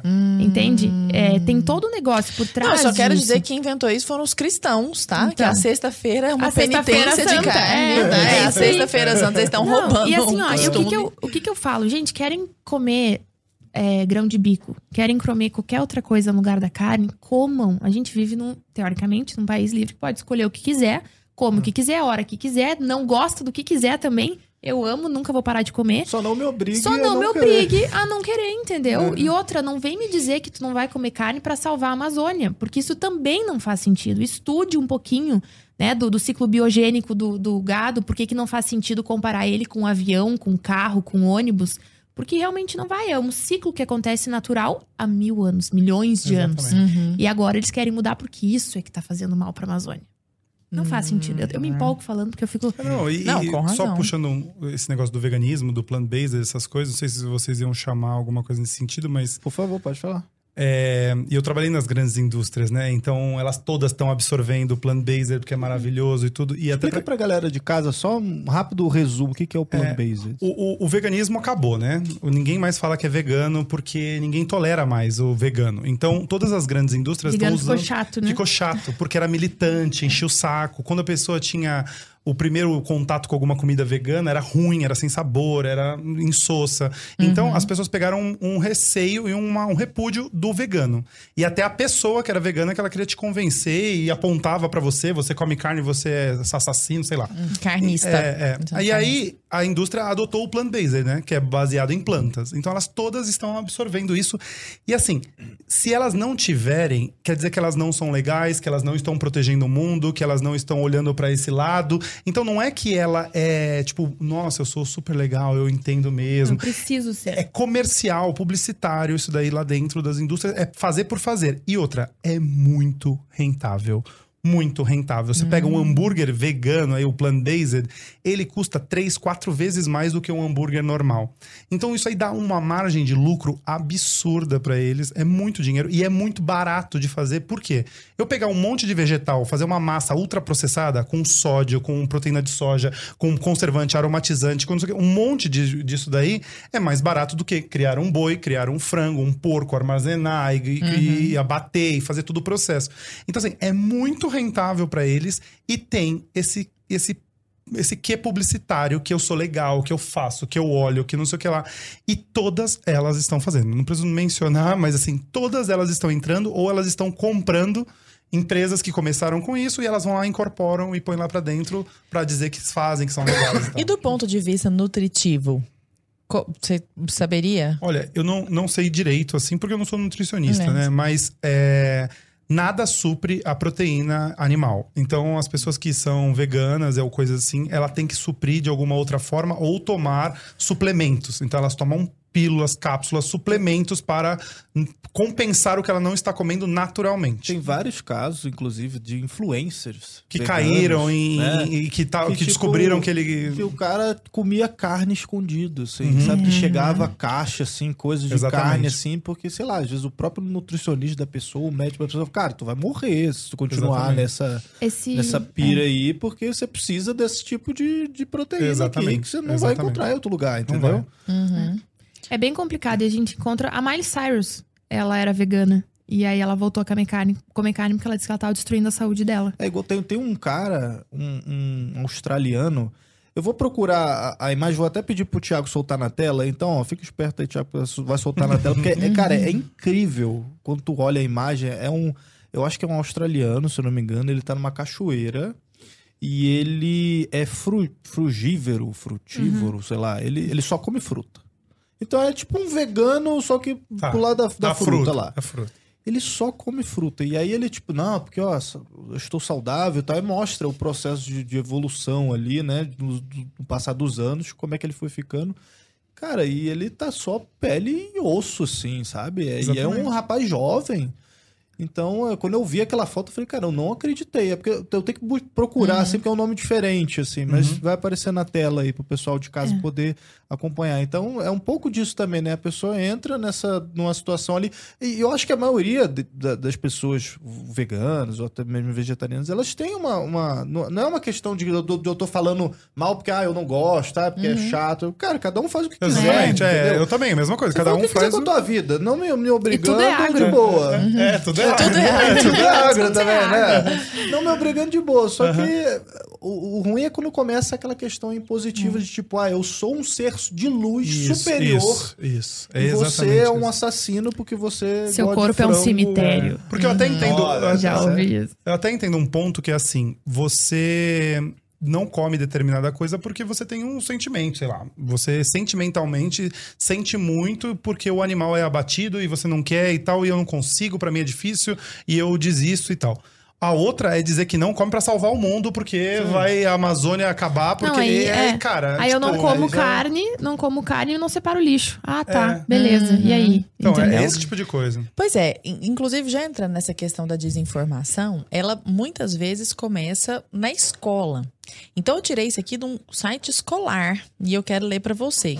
Ela fala assim, ó, atitudes que ajudam no combate ao aquecimento global. Dois pontos. A mudança pode começar com pequenas atitudes, como reduzindo o consumo de carne bovina, uma vez que a agropecuária é, isso com letras garrafais, é uma das maiores fontes de emissão de gases de efeito estufa no Brasil não só pela sua prática, como pelo desmatamento associado. Representa 61% das emissões de GEE totais do Brasil, considerado o uso da terra. O gado, em seu processo de digestão, gera o gás metano, que causa o efeito estufa em uma proporção 21 vezes maior do que o gás carbônico, contribuindo fortemente para o aumento da temperatura média do planeta. Como é que é isso aí, Camila? Ó, eu vou te dizer que nas escolas tem sido a nossa maior preocupação, tá, Lara? Porque começa a desinformação na escola. Pra começar, tem escolas que tem a segunda-feira sem carne. E a justificativa é porque o, a pecuária tá acabando com a camada de ozônio, né? Tá emitindo metano e tudo mais. É bem complexo tudo isso, porque se tu for pensar, a carne faz, faz parte da história do desenvolvimento humano, da inteligência humana A evolu- né? a evolução da do evolução nosso cérebro. do nosso cérebro. Então eles estão querendo tirar isso das crianças também. E estão querendo tirar porque acham que, que realmente acreditam que a carne faz mal. Não, é por questão de militância, é por questões de, de idealismo que eles fazem e querem impor na, na- nos alunos. É uma agenda. É uma agenda. E assim, teve um caso aqui que, que, que vocês devem ter visto de um, de um professor que humilhou um aluno. Eu posso ler o que ele falou? Pode. Então tá bom. Por favor. Está na nossa pauta. Isso, nossa Porque essa pauta acho que mostra muito essa questão da escola. É, eu, eu não anotei o nome dele, mas já já eu falo. Mas a fala dele foi: estava vendo uma palestra de uma índia, muito conhecida na escola, e o menino se levantou para poder falar é, em defesa do agro. E ele foi muito educado, inclusive. Foi. Falou que, que fez alguns questionamentos, até nem sei quais. E o professor respondeu assim: Quando você entender o que é ser uma pessoa deste tamanho, lembrará deste dia com muita vergonha. Então, a minha recomendação é a seguinte: respeite-me, porque sou doutor em antropologia. Não tenho opinião, sou especialista em Harvard, o que inclusive era fake news, né? Ele Mentira. fez um curso de meia hora Todo lá mundo na é especialista internet. em Harvard? É. online todo mundo É. é. Online, tá liberado, Aí ele, grátis, calma que vocês não escutaram o textão. Isso é ciência. No dia em que você quiser discutir conosco, traga seu diploma e sua opinião fundamentada em ciência. Aí sim, porque sem diploma você não é nem uma pessoa, né? Argumento Aí sim, poderá discutir com um especialista em Harvard. É, eu gravei um vídeo é, para esse professor com um ódio, assim, que, É, eu vi. que na verdade, assim, ódio no Não, sentido não, não, mas de. dá raiva. Da A Lara situação, lendo essas coisas entendeu? dá Não raiva. estou Não. instigando ódio, gente. Eu só tô falando que, assim, é complicado, entendeu? Porque Uhum. o menino deu peitaço, carão. E, tipo assim, hoje em dia, a, a, a onda do cancelamento nas escolas é muito grande. Então, é, Escola Avenues, localizada na região do Morumbi. O professor chama já é, Messias Basques e a escola tem uma mensalidade de 12 mil reais. 12 mil reais. E Ah, não me deixou. mais chique de todas lá. É, e eu pedi um espaço lá pra, pra conversar com os alunos sobre o agro, eu não tive. Gente. E o Vitório, que Mas você foi... também não é formada em Harvard, né? É, essa que foi- esse foi o problema. Mas o... Né, Camila? É, putz. Tinha que ter me preparado é. melhor. Mas o Vitório, que foi o menino que falou, tive contato com ele, com a família dele. Ele foi homenageado em alguns eventos do agro, foi muito legal. Eu chamei ele numa palestra minha, eu chamei ele pra cima do palco. Porque é isso que a gente precisa hoje, entendeu? As pessoas estão. Quem pensa diferente da, da pauta, quem pensa diferente do que da sustentabilidade ou qualquer outra coisa, tá sendo cancelado, tá sendo esculachado. Tu é uma pessoa do mal, tu não tem brilho, tu é um cemitério porque tu come animais, entendeu? Teu corpo é um cemitério. Eu escutei tanta coisa já, gente, recebi tanto tipo de mensagem. Imagina. E ah, dentro de uma escola, um professor falar isso é muito assustador. Pra mim foi uma questão muito preocupante, que nem eu falo. Cara, os artistas falarem mal do agro, beleza. Fulano falar mal de não sei quem, beleza. Agora, professor humilhar aluno em sala de aula, graças a Deus, gravaram, filmaram. Porque senão, se contar, ninguém acredita. E quantos não devem acontecer que não estão Muitos. gravados, né? E a gente começou, tem um, um, um projeto que se chama De Olho no Material Escolar. Eu sempre gosto de falar que foi um grupo de mães do agro que se juntaram para ter uma cadeira no MEC para ver os, os materiais antes de irem para as escolas. Porque o material vai pronto pro professor. Então, assim como tem um professor que faz questão de cutucar, tem o professor que tem que seguir o material. Então, tem muita inverdade que sai da- das escolas. É muito triste, assim. Eu tenho relatos de pais que me falaram que os filhos chegaram em casa, pais pecuaristas, que os filhos chegaram em casa e falaram: não como mais carne, porque isso aqui tá acabando com o planeta, vocês estão acabando com o planeta. Imagina pros pais ouvir isso, E entendeu? o pai produtor rural paga a escola Não, de 12 mil pecu- reais. É isso, E pecuarista, entendeu? colocando o aluno ali, o filho, contra os próprios pais, Exatamente. né? Contra a família. Exatamente. E assim. E muitas vezes chega em pais que não tem nenhum argumento pra dizer, né? Então ele já vem com isso formado e os pais não conseguem convencê-lo, ele não tem o argumento. Isso que é o mais, assim, impactante, né? Porque eu já soube de casos desses também, que é a, ah, minha filha tem 14 anos, não come mais carne, que não sei o quê. E aí, como que você mostra isso, né? Então, isso é muito importante da gente aqui poder Desmistificar. desmistificar e comunicar, e você nas suas redes, eu nas minhas, a gente tentar, de alguma forma, tirar isso da frente, Agora, cara. Davi, é, porque a gente percebe que a Camila ela, ela é bem é, incisiva nas redes sociais dela ali, né? Ela desmistifica toda essa questão do agro e, bem ou mal, tem aquela questão política por trás, né? É, é- é forte, né? Essa, essa pauta, né? Só que quando a gente pensa na questão da, da, da culinária, da mesa, também tem isso. Eu queria saber de você. Porque, por exemplo, ela tá mostrando qual que é a verdade ali, né? Por trás do agro. Ela, ela conhece, ela, a família dela produz, ela tá mostrando, ó, isso aqui, isso aqui é o certo, isso aqui é o errado, né? E na mesa também, tem jeito certo de cozinhar, tem jeito errado? O que, que as pessoas estão fazendo hoje de errado? Ou não, é só uma questão de opinião. É, Ou, tipo, eu- eu, eu posso tava- cozinhar de qualquer jeito. Eu tava atravessando na Avenida Paulista falando isso pra Camila, que as pessoas é, adoram, agora o, o relativismo tomou conta de tudo, né? Não, porque eu gosto, então tá certo. Porque eu sempre comi assim, então tá certo. E sim, na Se eu te mesa. contar o jeito que eu faço miojo, acho que você cai de costas. Ele Ah, faz miojo. Miojo já tá errado, né? Isso Vamos aí já lá. tá errado. Ai, gente, eu gosto de miojo. Gente, eu também adoro, mas faz o fino, Gente. entendeu? Ó, não- Eu- não- não- mas é só eu- fazer o miojo e colocar uns microverdes em cima. um cogumelo, um Sim, negócio Eu bem- já fiz, eu já fiz post da substituição ideal. um já fiz. de hortelã do negócio aí só... Um manjericão fino. Pronto. Quem é que Já vai dizer que é fiz, já fiz post Coitada, a vida daqui a já. pouco vai me dar um aqui, guria. Diga, Davi. E, então sim, tem o certo e tem o errado. Tem técnica, tem coisa que é desenvolvida há séculos, né? Pra você desenvolver a melhor técnica, não só para o sabor, né? Porque também a cozinha tem esse ponto lúdico, que eu quis sair desse ponto do meu Instagram e da minha comunicação e do meu curso, né? É, que não esse negócio lúdico, ah, eu vou cozinhar mais gostoso, mais bonito. Nem todo mundo quer, né? A pessoa não quer, ela- ou ela não, não tem aptidão assim pra isso. Mas se ela souber, e é isso que eu comunico fortemente, que você cozinhando da forma certa, você retém os nutrientes, aí já é um paradigma quebrado também. Porque assim, cara, se eu cozinhar da forma certa, com a técnica certa, eu posso afirmar aqui que fritura é saudável. Por quê? Porque é uma técnica de cocção muito boa, muito rápida, que eu faço uma selagem da proteína, vamos supor, né? Se for uma proteína que eu estiver fritando, e eu preservo os nutrientes que tem lá dentro, eu não perco, mas eu tenho que fazer da forma certa. Então é até um- um- uma contradição, mas quanto mais óleo eu colocar, melhor. Porque a fritura tem que ser por imersão, o óleo tem que estar bem quente para ser rápido o processo. Então a, a técnica certa faz diferença de nutrientes. Você foi lá, eu cozinhei lá em casa, né? É, eu fiz legumes lá. Eu não pus água nenhuma, você viu que eu não pus água nenhuma? Sim. Tem, tem vários legumes e várias hortaliças que são que tem algumas, algumas propriedades que são hidrossolúveis. Por exemplo, a vitamina C. Ela é hidrossolúvel. O brócolis tem vitamina C. Se eu cozinhar aquele brócolis, cozinho, cozinho, cozinho, cozinho até a água ficar verde, eu pego aquela água toda e jogo fora, Jogou. eu joguei toda pra Jogou a criança fora junto com a água do banho.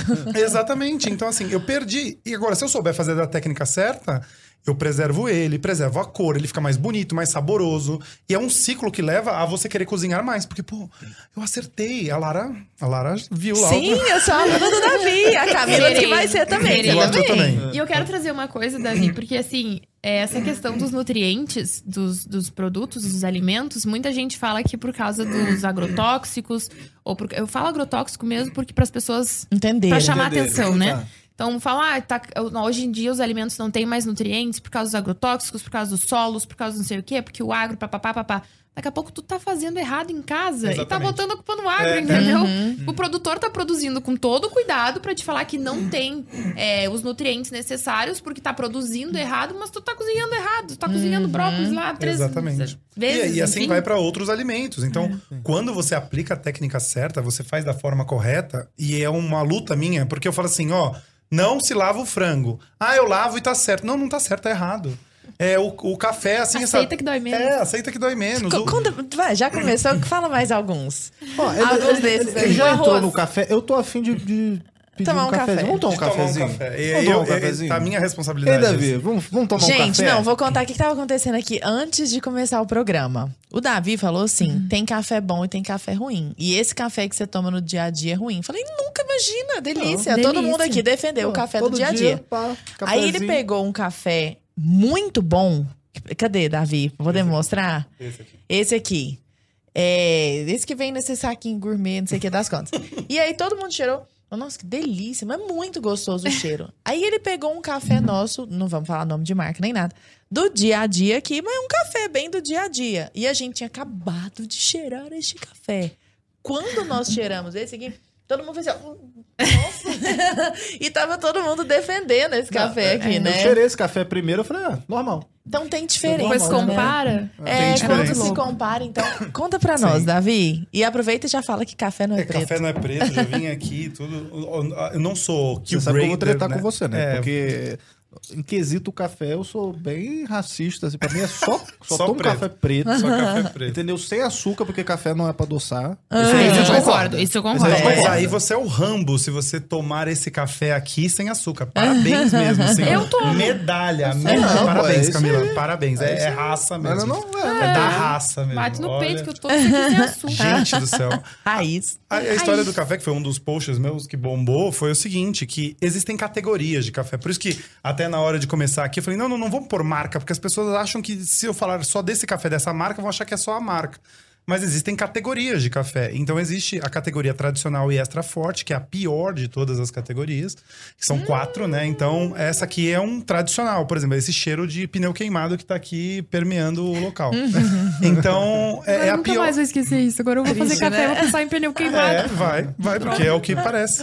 Então, é, essa é a pior categoria. Então, quando você vir tradicional ou extra forte, é a pior. E tá escrito na normativa da BIC, né? Esse café pode conter até 1% de pedra, pau, cascalho, sedimento, e aí vem o maravilhoso etc. aí o etc que cabe que cabe tudo. etc, etc cabe tudo, né, gente? Aí vai da sua imaginação o que, que cabe ali dentro. E aí você pode ir no Google e ver quantas apreensões de café tem que estavam fora da, da norma, da- da- das normas. Ou seja, será que fica no 1% mesmo? Depois isso aí virou um carvão com pneu queimado. Quem sabe o que tem aí dentro? Então, assim, é, isso é um dos paradigmas a ser quebrado. A segunda categoria é superior, que é só um pouco melhor que essa, não muito melhor que essa, mas tem alguma coisinha a mais. Aí já começa a categoria melhor, que chama-se gourmet. Então, essa categoria chamada gourmet, ela já tem que ser 100% arábica, porque tem duas espécies de café. Da planta arábica e da planta robusta, né? O conilon, né? Então, o, o arábico é sempre o melhor, né? O café arábico. Então, ele sempre é o café que tem mais propriedades, mais açúcares concentrados e tal. Então vem essa categoria gourmet. E depois vem a melhor categoria de todas, que é a categoria especial, que tem que ter pontuação acima de 80, não pode ter nenhum defeito e etc. E aí a gente tem esse aqui, que é o. Esse é do pior para o melhor. Então é esse cheiro que a gente sente que é uma diferença enorme. Aí o que acontece com esse café? Ele não é preto, ele é caramelo. Porque pensa, você come pizza queimada? O bolo, quando queima tudo lá, você come aquela parte queimada? Você come pão Poxa, queimado? tá gostosinho. aquele cantinho queimado. Crocantinho. Dependendo do bolo. Mas uma coisa é tá crocante, Não. tipo biscoito. Biscoito tá crocante, mas tô brincando. caramelizado, não Aham. queimado. E por que, que o café a gente tem que comer queimado? E por que, que eles queimam? Para mascarar os sabores, para unificar. Então eu tenho lá café com defeito, café verde, café com fungo, café com palha, com folha, com, com etc. Eu torro a quase o dobro da, da torra normal, homogenizo aquilo, tenho um pó bem fininho que é impossível de detectar. E aí, se foi colocado que nem essas coisas que são plantadas, que nem tem lá o aqui da BP, aqui o do que fala do filme Inception, né? Que é o, o Insight o Insight BP. BP. do Inception. É aquela coisa que vai sendo plantada, vai sendo café é forte, café tem que ser amargo, café tem que pôr açúcar. E a Preto. indústria preto, a indústria de açúcar adora também, né? Quem não vai gostar da indústria de açúcar vai amar isso daí. Então, isso aí foi colocado na cabeça e a gente absorveu isso como uma verdade. Inclusive, esse negócio também é outra coisa. Ah, o bom que comentam lá, né? Eu gosto é de acordar e tomar aquele café amargo e forte mesmo pra, pra dar energia. que Curar isso- ressaca. Curar ressaca. Claro isso que aqui. cura. Não, isso é. Isso é. Esse café tem menos cafeína do que esse. Gente. Por quê? Esse daqui tem pau, pedra, etc. E esse aqui não tem. Agora, só, só pra, em defesa do agro, ou pra esclarecer, provavelmente essas porcentagens não chegam a fazer mal, né? Porque senão elas não seriam aprovadas nor- por normativas técnicas. Então, eu ia falar agora, você tem que defender os cafeicultores do Brasil, entendeu? É porque, assim, por uma questão de sabor, ok. Mas faz será que lá, né? esse café. Você acha que. Dá, dá azia, indigestão, dor de cabeça. Porque tem sedimentos, tem pedra, tem cascalho. O nosso organismo não processa isso. Ele entra de uma forma ruim pro nosso intestino, que é na hora que tá processando os nutrientes. Ele Eu vou tá... propor um negócio então aqui nesse programa, tá? Pela primeira vez, porque a gente sempre pega e faz o café ali normal na nossa prensa, certo? Vamos fazer então um café. o- o- esse aqui, a gente vai fazer o café aqui, tá? Pra comparar. E vamos fazer o café o melhorzão, o bonzão que você trouxe. Boa. A Gente, gente vai provar dos dois. E eu vou dizer Diga. uma coisa. Por isso que é tão importante, eu tô aqui quietinho observando. Aham. Por isso que é tão importante o contato do produtor rural com o consumidor final. Hum. E isso é uma, é uma ponte que eu brigo muito, assim. Que eu digo, gente, nós temos que abrir as fazendas, tem que abrir as propriedades. Aí vai um cafeicultor levar a culpa porque tem cascalho nisso aqui, entendeu? Uhum. Então não é assim. Eu acho que, que, que- Tô falando de produtor rural, tá? Tô falando de Não, produção. não, não, eu entendo, entendo. É. Inclusive, esse café tradicional sustenta muita gente dentro do Brasil. É, O problema é que, por exemplo, eu fui a Nova York há quatro anos atrás. Só tem café especial lá. sim. Porque eles aprenderam e exigem, pagam mais pra começou ter. um movimento maior, porque eu vejo assim, eu viajo muito pra Minas, por exemplo. Uhum. Vou dar palestras lá, enfim, e tem muitos cafés, a gente tava comentando, né? Tem muitos cafés especiais, tem muitos. Os Isso. produtores eles estão investindo é, em embalagem, em mostrar como ele é feito, como ele é produzido. Rastreabilidade, gente. Se vocês têm Exatamente. dúvida, é rastreabilidade. Vejam de onde é produzido, como Aqui, é ó, produzido. o selo de um café especial aí- vem. A rastreabilidade, tudo É, certinho. aí não De tem erro, vem. entendeu? Exatamente. E o Entendi. produtor é sério, o produtor tá produzindo pelo seu melhor, pela sua venda. Então é. Não, e eu acho improvável que esse café comercial de Adi esteja desobedecendo às É, não, tá. normas técnicas. Então talvez seja uma questão de olhar para as próprias. Mas, Lara, é que nem o orgânico convencional. Tem gente que não tem condições de comprar aquele café e só consegue comprar esse. Aham. E tá tudo bem. É. Ela vai ter que consumir, ela vai, ela tem tanto direito quanto o outro de tomar café. tomar um café. Sim, sim. Eu posso querer comprar uma, uma banana orgânica que vai custar quatro vezes mais do que a convencional. Se eu puder comprar, beleza. Se eu não puder comprar, eu vou comprar a convencional, porque eu não vou deixar de comer banana. Uhum. Então eu acho que é isso. É, é questão de mercado e público Sim. também, né? Uma coisa que dá pra dar um exemplo bem, bem claro, talvez não pra nossa época, mas as nossas mães, né, e nossas avós, é o feijão. Você comprava o feijão, o que acontecia? Separava feijão. Separar Começava a separar feijão. Isso aí. Hoje não precisa Muito mais. separei feijão pra minha É, avó. Você compra Hum. lá o feijão bonitinho, tá tudo certo, próprio, próprio para consumo. Você não precisa mais fazer isso. Você põe lá o feijão e acabou. É. O café é a mesma coisa. Você Agora imagina o que foi feito lá. Esse aqui foi separado. Esse foi separado. Esse aqui tá a nata do café.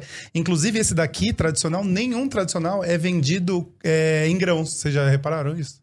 Uhum. Não tem grãos, tradicional não, em grãos. verdade. Por quê? Pô, tem muita coisa ali que não tá legal, entendeu? Aham, Esse tem grãos. Então, aí você já percebe que um é Ah, separado. boa dica, boa dica. É, esse aqui não tem grãos pra vender, não tem superior em grãos. Superior, eu acho que até um outro tem superior, mas em tradicional extra virgem não tem grãos. Nossa, meu marido agora tá apaixonado por cafés especiais, sabe? Ele, ele sempre inventa um- um- um- Tá uma lorota. é. Gostei dele, gostei dele. É, aí ele comprou uma bialetezinha de fazer o grão na hora, pega o grão e moe na hora, Sim. né? Falei, mas vai dar um trabalho esse negócio. Rapaz, primeiro que é rápido, não dá trabalho nenhum. Segundo que a diferença é grande demais. Meu Deus do céu. É isso aqui. ó. Mas os apreciadores de café, é, eu tenho o meu primo, que a gente divide escritório lá, o Léo. Ah. Ele é um apreciador de café. Se ele me serve, ele vai. Ele que me serve os cafés, eu não nem ouso chegar perto. E Não ele é moe na hora. não é esse aqui, tenho certeza, não é. certeza. Ele moe na hora, ele tem os cafés especiais, ele mistura, ele faz um monte de coisa lá e fica realmente é outra coisa. Cadê? Deixa eu ver se vai ficar outra Vamos- coisa. vamos fazer. Antes, antes eu quero fazer o seguinte, ó. Olha aqui o que eu trouxe pra vocês. Olha ah, só. tava nesse aguardo desse que eu momento. trouxe pra vocês. Essa daqui é. Deixa eu ver, essa daqui é preta. Essa é preta. Essa é do Arthur. Que tem Olha o quê? Um só. café aqui, ó. Que tem um café. Ó. Ó, Ah, um café que e um legal. E o vinho. Lá, um café e o vinho. Um pra antes AM, o outro pra PM. PM. Muito bom. Até Esse- porque eu não compraria essa do café não é preto. Essa daqui, que é da Lara, que ela escolheu sem saber do Arthur, ó lá. Sim, mas Ah, é olha tá legal muito essa combinando, camiseta. Lara, aí, ó. combinandinhos. Vamos fazer um podcast juntos depois com isso. Muito sintonia, Lara. Gente, olha que legal. Mas isso é muito real, e né? essa camiseta é vendida na sua loja online, Na minha né? loja online, então já fica o jabá, inclusive, porque a camiseta é muito bacana. É isso aí. reserva. E essa aqui que a Camila falou assim: Davi, você que escolhe. Eu gostei- falei. Ela falou assim: eu, eu gostei de todos. Eu falei, senhora, não vai estar sendo possível. Senhora, se acalme. aí ela falou, mas eu amo churrasco. Eu Olha aí, adorei. Cadê? Friends e churrasco não tem erro, gente. Ó. Churrasco escrito na letrinha de Friends. Friends. É minha cara. Sensacional, muito bom. E aqui o café pra vocês também, que eu trouxe. Opa, Um café pra cada um. Tem Tem categoria extra. especial, então, ó. Muito obrigada. Ó, Eis um produtor que ficou feliz. Do É, café ó. Orfeu. Tá vendo? E O Davi escolheu o seu. E depois eu posso até falar que foi muito legal, porque eu não, nunca tinha ido numa produção de café. Eu já tinha ido a cafezais, já tinha visto torra de café, mas eu nunca tinha ido numa fazenda pra acompanhar toda a produção. Uhum. E eu fiz uma indicação do café que eu gostava particularmente, sem nada pago, sem ser publi, nada, que é o da Orfeu, de cápsula, que é melhor que o Nespresso. Eu já falo aqui que é melhor que o Nespresso. E eles adoraram e me convidaram pra ir na fábrica e na bacana. fazenda. Eu fui lá. Podem me convidar também. Gente, vamos fazer um clubinho Aí, nosso aqui? pela- Fábio, Fábio, tá escutando? Aliás, Camila, falando nisso, esse é um movimento que me parece, as mães, inclusive, desse grupo do material que você falou, têm promovido isso e eu achei sensacional. Que é de levar os professores, os diretores e outros pais às fazendas. As fazendas. Porque às vezes a gente pensa assim, como funciona uma fazenda? São escravos que estão É. escondidos em, em tubulações, de sol, abaixo do morrendo. sol, morrendo. Aquele E tanto de agrotóxico, as vacas Pessoa presas. sem mão, né? Sem mão, com a- Gente o rosto do céu, Eu corroído. dou muita É. Walking isso. Dead. tá Aí? É. aí, como que é quando a pessoa chega lá, uma fazenda normal? Do- É claro, ninguém tá falando que não existe trabalho escravo, ninguém tá falando que não existem pessoas Que criminosas. fazem errado. Sim, mas existe. o produtor Isso. rural, em geral, não é um criminoso, Mas ele é, o um que empresário, falo, né? Ó, a questão do, dessa, dessa parte de, de, Visitar as fazendas. de visitar as fazendas é extremamente importante porque mostra a realidade que o que, que eu falo da comunicação, tá? A comunicação, muita comunicação é óbvia pra nós. Vocês têm Uhum. questões óbvias que não são óbvias pra mim, que eu vou com certeza aprender com vocês. Eu tenho coisas óbvias, o Davi tem coisas óbvias que ele vai que a gente vai compartilhando aqui que não é óbvia pra todo mundo. Sim. Se eu falar com um médico, ele vai me falar uma linguajar que eu vou ficar tipo, what? Uhum. Entendeu? Não é óbvio pra mim. E o agro é isso. Eu bato na tecla de que o agro não se comunica bem, que precisa se comunicar melhor, porque acha que é óbvio falar que o leite vem da vaca e não da caixinha. Uhum. Que é óbvio que, né, a bergamota dá numa árvore que tu pode pegar e. A bergamota, tangerina, temos uma polêmica Uhum. aqui. É, mas essa questão é, é mostrar a realidade, mostrar o dia a dia. A gente faz muito isso lá na hortaria. Na época da pandemia, a gente teve que parar, obviamente. Mas é muito legal ver as pessoas enquanto a galera trabalha, entendeu? Tudo de uniforme, tudo dentro das estufas na hora certa, na colheita na hora certa, o bem-estar. Agora a gente tá fazendo toda uma questão de cuidado com ponto, hora extra. Tem, assim, é uma empresa normal. Pessoa feliz, ganha dinheiro, Sim. paga nas É uma contas. empresa normal, é uma, uma empresa correta. Eu né? lembrei de uma história de um amigo meu, né? Ele contando que na infância, é, ele via lá pizza de frango catupiry e tal, não sei o quê. Ele achava que era uma espécie de frango. Frango Frango catupiry. frango catupiry. Era uma espécie, quando criança, né? Porque não sabia, não tinha esse contato, achava que era uma espécie. Frango catupiry. Mas saiu uma pesquisa nos Estados Unidos que boa parte dos adultos acreditava que o achocolatado vinha de vacas marrons. Nossa senhora. Meu, Ah. não, nossa, aí você- tá zoando. O canal Rural postou a verdade. Sério. É. Eu não, não duvido. Não Aliás, falando em achocolatado, temos um. Chocolate, aqui o teste do chocolate também. Vamos começar pelo Tá, café? vamos. é? Vamos, Tá. então vamos. É, vamos passar o café então. Então a Lara vai fazer esse, né? Que fez do seu jeito tradicional, que eu disse. Esse grão aí já não tem mais recuperação. Então, assim, a gente tem como pegar um ingrediente bom e estragar, mas o ruim a gente não tem como fazer ficar incrível. A gente pega um bife de wagyu, a gente tem como estragar esse bife de wagyu. Deus me livre. Agora, pegar um bife que é de um boi que não foi tão bem cuidado, aí não tem muita recuperação pra ele, entendeu? A minha ignorância é tão grande que eu aprendi que falava wagyu há pouco tempo, que eu super Wagyu. falava wagyu. Wagyu. Que eu nunca nem comia isso mesmo, né? Tava tão fora ali da, da O minha... maior produtor do Brasil É, fica aqui que caiu porque não tem bico, né? Então, Não se preocupa. Aqui, fiz o café. Vocês querem provar meu café? Depois de tudo isso que o Davi falou, eu vou colocar um golinho. Ó, aqui tá saindo esse cafezinho aqui, ó. Olha a cor dele. Olha a cor dele. Olha como ele brilha. Então a gente tá aí com os cafés, né? Então a gente fez o primeiro e o segundo, um com a, com a torre especial e outro o tradicional que a gente encontra em Isso. qualquer lugar. É, mostra pra gente aí, Davi, só Ó, como é que a, a cor gente... aqui, ó. Então dá pra gente ver que esse daqui da minha mão direita aqui Abaixa um pouquinho, só pra pegar aqui no Tá. microfone. Isso. é o café especial, esse daqui, que ele tem tons de caramelo, a gente vê o fundo dele, ele é mais transparente. E esse daqui é uma borra mesmo, preta. E que todo preto ele é, né? Então ele é aquele que a gente sempre viu, sempre preto. Obviamente a gente tá no estúdio aqui. Se a gente tivesse, por exemplo, numa luz natural, a gente conseguiria ver esse aqui brilhando. E esse aqui de cima, aqui, ó, quando a gente consegue fazer brilhar assim, a gente consegue ver até os óleos essenciais desse daqui. Esse aqui não tem mais nenhum óleo essencial, né? Então a É gente. Como se fosse uma, uma camada Uma camadinha ali de, óleo, de gordura. óleo, de gordura em cima. Você consegue enxergar nesse daqui. E este não. Então, essa é a diferença, assim, ó. Só no visual a gente já consegue ver que um é uma água lavada, assim, não sei, digamos Parece assim. até uma água suja. um- É, e, e- e esse mais, mais transparente e tudo. E aí é isso, essa é a diferença. Assim, o objetivo meu lá, e, e muitas pessoas comentam, que é falar assim, que foi o que a Camila falou, eu não tenho dinheiro, tudo bem. Eu, Davi, não tenho dinheiro pra ter uma Ferrari, mas eu não posso falar que, que a Ferrari é ruim ou querer acabar com a pessoa que fala que a Ferrari é boa. Mas o dia que eu tiver milhões e milhões, eu posso escolher, né? E aí eu escolho se eu quero esse ou se eu quero Isso. aquele. Então o importante é saber a informação.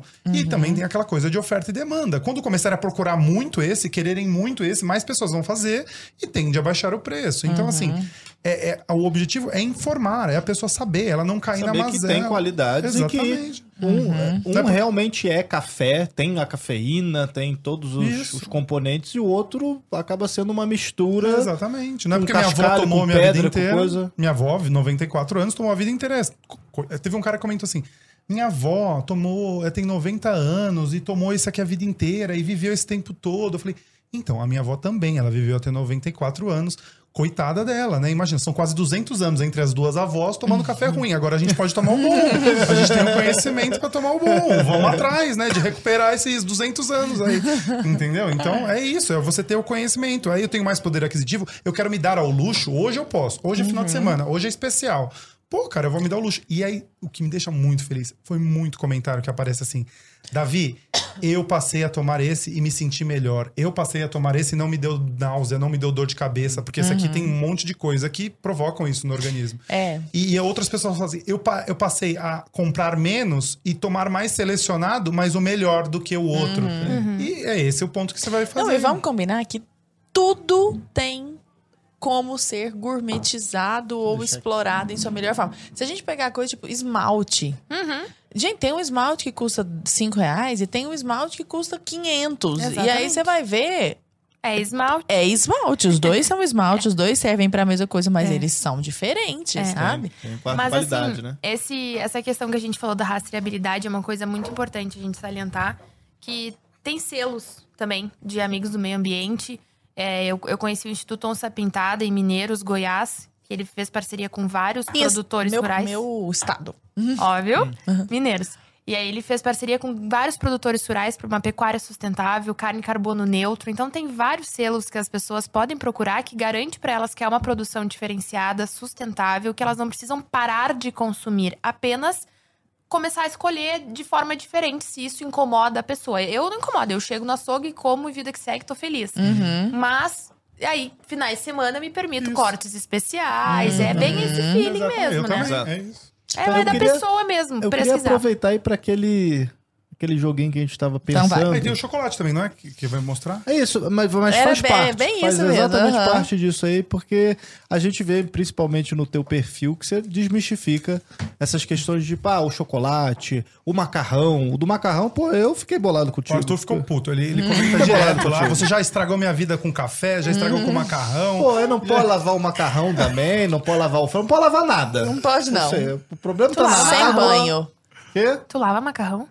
É, depois, depois Olha, é de família faz de o- italiano, você tá ofendendo ela, Arthur. Não, não pode cortar o macarrão. Cortar já, já Ah, é tá. errado. É, Beleza. não, é. Errado. É. Agora, ué, você, tá, você fez o macarrão lá, um negócio na água e tal. Beleza. Aí você vai escorrer, eu às vezes passo, porque fica uma gosminha, um negócio ali, passa uma aguinha, pá. Dá uma palpitação, Arthur. Dá, dá uma palpitação? Então de casa desmistifica tá- pra nós. Galera de casa me xingando, já. Conta pra nós, então. Gosminha que fica boa. O macarrão. É igual a do frango, pô. É, igual do frango. Vai. O frango não se lava, o macarrão não se lava. É, o do, do macarrão é o seguinte: é, você faz o molho primeiro. O molho você faz primeiro. Depois que o molho estiver pronto, você pode até desligar, ele está quente. E você pode, no processo de cozinhar o macarrão, voltar a esquentar o molho. E quando o macarrão sair, ficar pronto no ponto certo, que inclusive tem uma técnica assim maravilhosa para saber como que eu sei o ponto certo do macarrão. Jogar na parede. Não, é de jogar na parede, tem vários, várias técnicas Sério? assim. Mas tem, tem uma que é, que é incrível, assim, uma técnica incrível, que é você pegar lá e ler a embalagem. Aí vai estar escrito na embalagem. Gênio. E eu já posso até traduzir o italiano. Cotura, preciso nem- cotura é cozimento. Não precisa nem jogar na parede. Não, não precisa, é só ler lá. Se tiver oito minutos, oito minuti é, é, é o tempo certo, entendeu? É, só isso, põe na... Com a água fervendo, Com a né? água fervendo, é. Depois que a água tá fervendo, É. põe lá dentro e conta oito minutos. Põe na Siri, gente. Siri, oito minutos. A Siri avisa, ó. Até a Ai, Siri, gente, eu adoro a modernidade, né? Então, assim, E eu falando de jogar na parede. Mas... cara, a Gente, mas qual que embalagem... é essa de jogar na parede? também Rapidinho, não só porque eu sabia Eu tô... não sei também, mas é uma lenda que eu já escutei também. Mas aí eu não sei qual que é, o é, sentido. se ele gruda na. Pega um pedacinho do macarrão e joga na parede. Se ele gruda, ele tá pronto. Aí, Arthur, faz isso na tua casa, quero ver. Meu Deus. Gente. Ou se ele não gruda, ele tá pronto. Ih, Eu agora não sei, Eu acho, que, eu acho que o da embalagem funciona melhor. Não, com certeza, com certeza. Entre É- jogar na parede é e ler a rústica, embalagem. Né, é. Sou rústica. Agora Além ligar. do macarrão, o chocolate. É, não, não. Aí deixa eu falar de não lavar, né? Ah, aí tá. quando, quando você cozinha o macarrão e aí você finaliza ele, você pode escorrer, não tem problema nenhum de escorrer. Mas não lave, porque ah, quando você cozinha ele, ele tem amido. Esse amido criou uma camada. Essa gosminha nada mais é do que o amido do macarrão, que ele tá ali, é pronto para receber o molho. E na hora que ele entra em contato com o molho, com essa, essa- esse amido preparado ali, que tá cozido, ele vai grudar e vai incorporar. Então, se você lavar, esfriar esse macarrão, você fecha tudo isso, tira todo esse amido que tá ali por fora, essa camada de amido que fez, e fica aquele macarrão lavado, que não gruda no molho, e, e quebra, porque se, se você cozinhar primeiro o macarrão, escorre o macarrão, lava e deixa ele frio, quando você vai colocar no molho, ele já tá todo empelotado, grudado, É, e aí tá. acabou, já era. Então, venceremos. então é isso. E outra, água, água da, do, do- da. Água da torneira, cara. A água da Cloro. torneira não se usa, é água filtrada.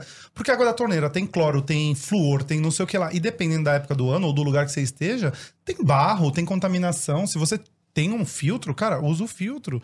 Demora mais? Pô, demora mais, mas você vai ter melhor sabor ali dentro, entendeu? Então, é. a- Por isso que comida de fazenda é tão boa.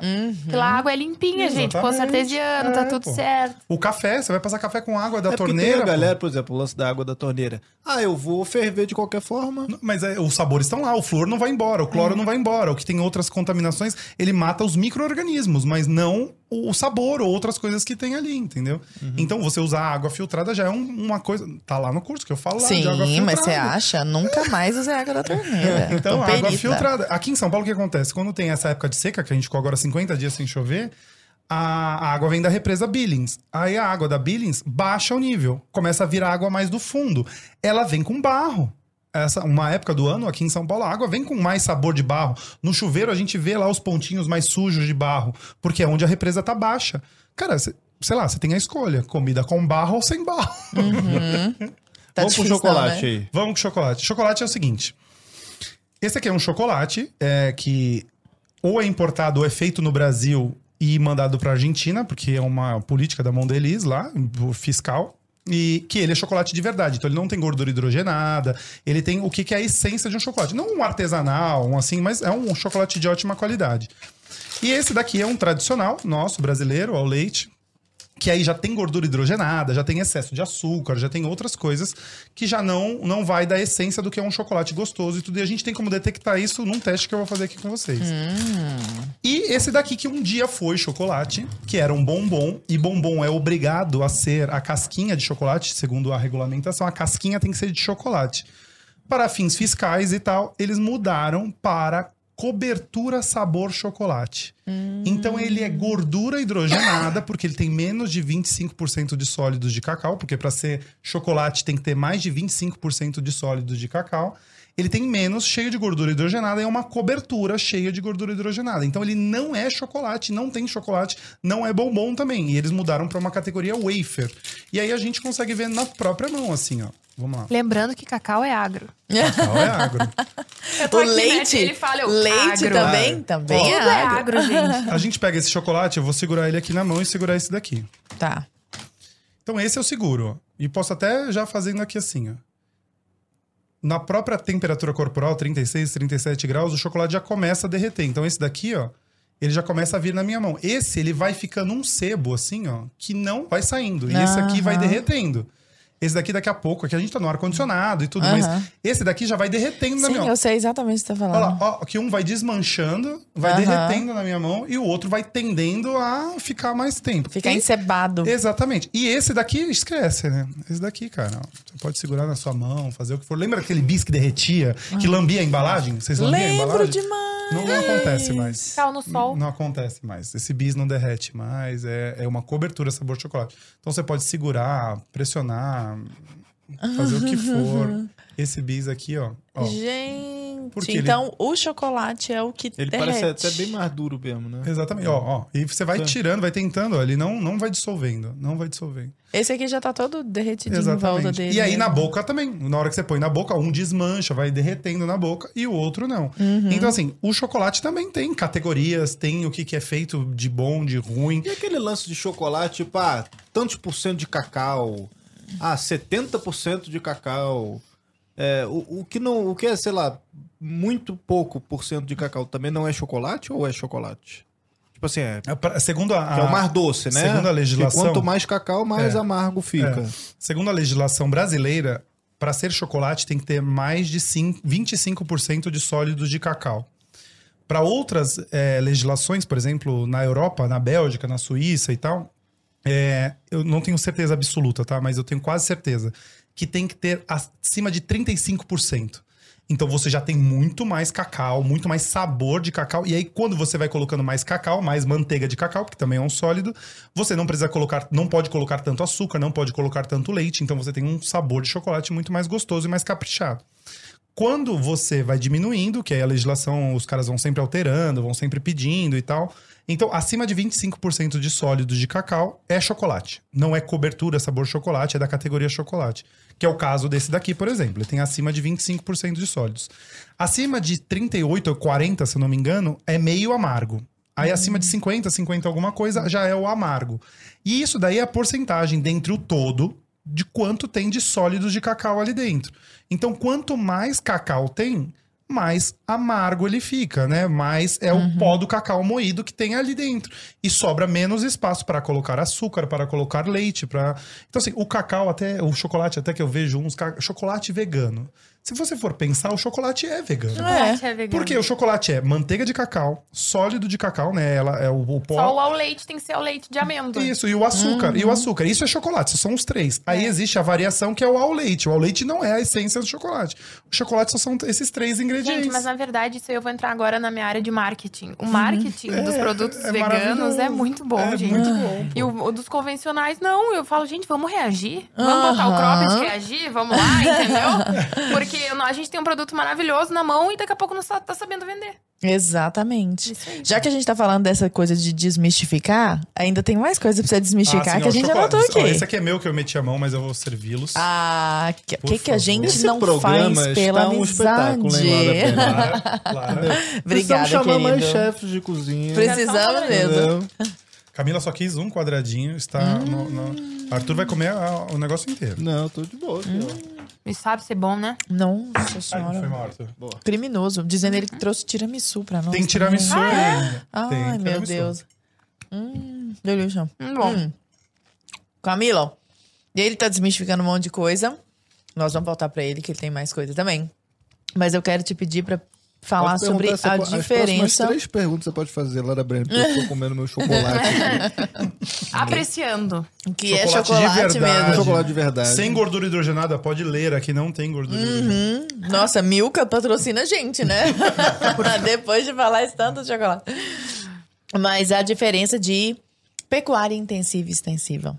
Porque quando a gente pensa em pecuária, o senso comum, você já pensa assim, pô, tá aquele tanto de gado sofrendo muito lá, tal, como que é? Aproveitando esse gancho, Lara, pra falar que as pessoas se baseiam muito no Netflix. Uhum. Conspiracy, por exemplo. Que fala uma realidade, famosíssimo, que pa- passa uma realidade que não é do Brasil. Por que que acontece?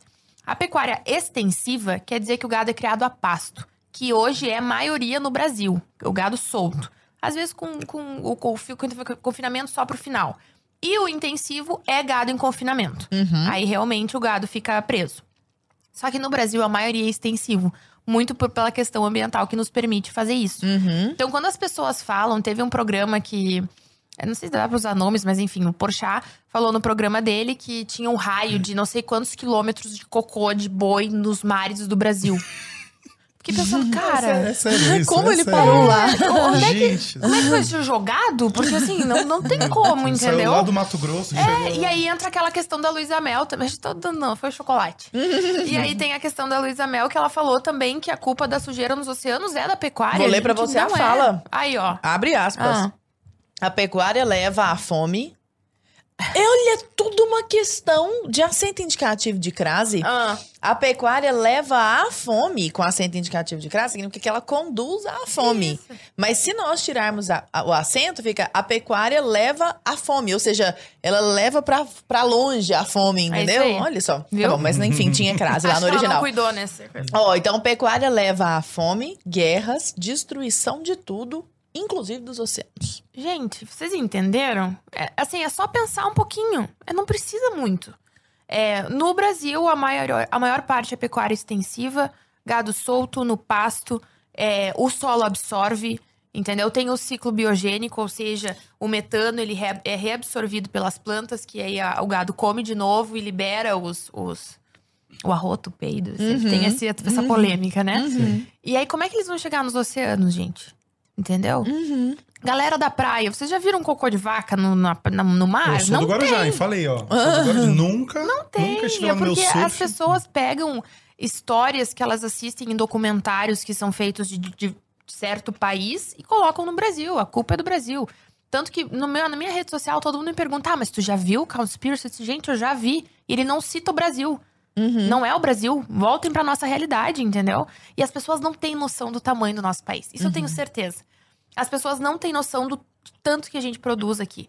Nós exportamos melão, suco de laranja. Não é só gado, não é só soja, não é só carne. As pessoas têm uma visão totalmente errada Distorcida, disso, né? distorcida. E, inclusive, toda essa exportação e toda essa movimentação de que as pessoas não têm noção, essas coisas são responsáveis pela empregabilidade de uma parte imensa dos brasileiros. Exatamente. Não é? Conta pra nós essa ligação do, do agro com a empregabilidade do Brasil. Gigantesco, né? O agro é um dos setores que mais emprega no Brasil, direta e indiretamente também. Porque é uma cadeia, o agronegócio é uma cadeia produtiva que, que vai englobar o antes da porteira, que a gente chama, que é pesquisa, é melhoramento genético, muita, muitos cientistas trabalhando.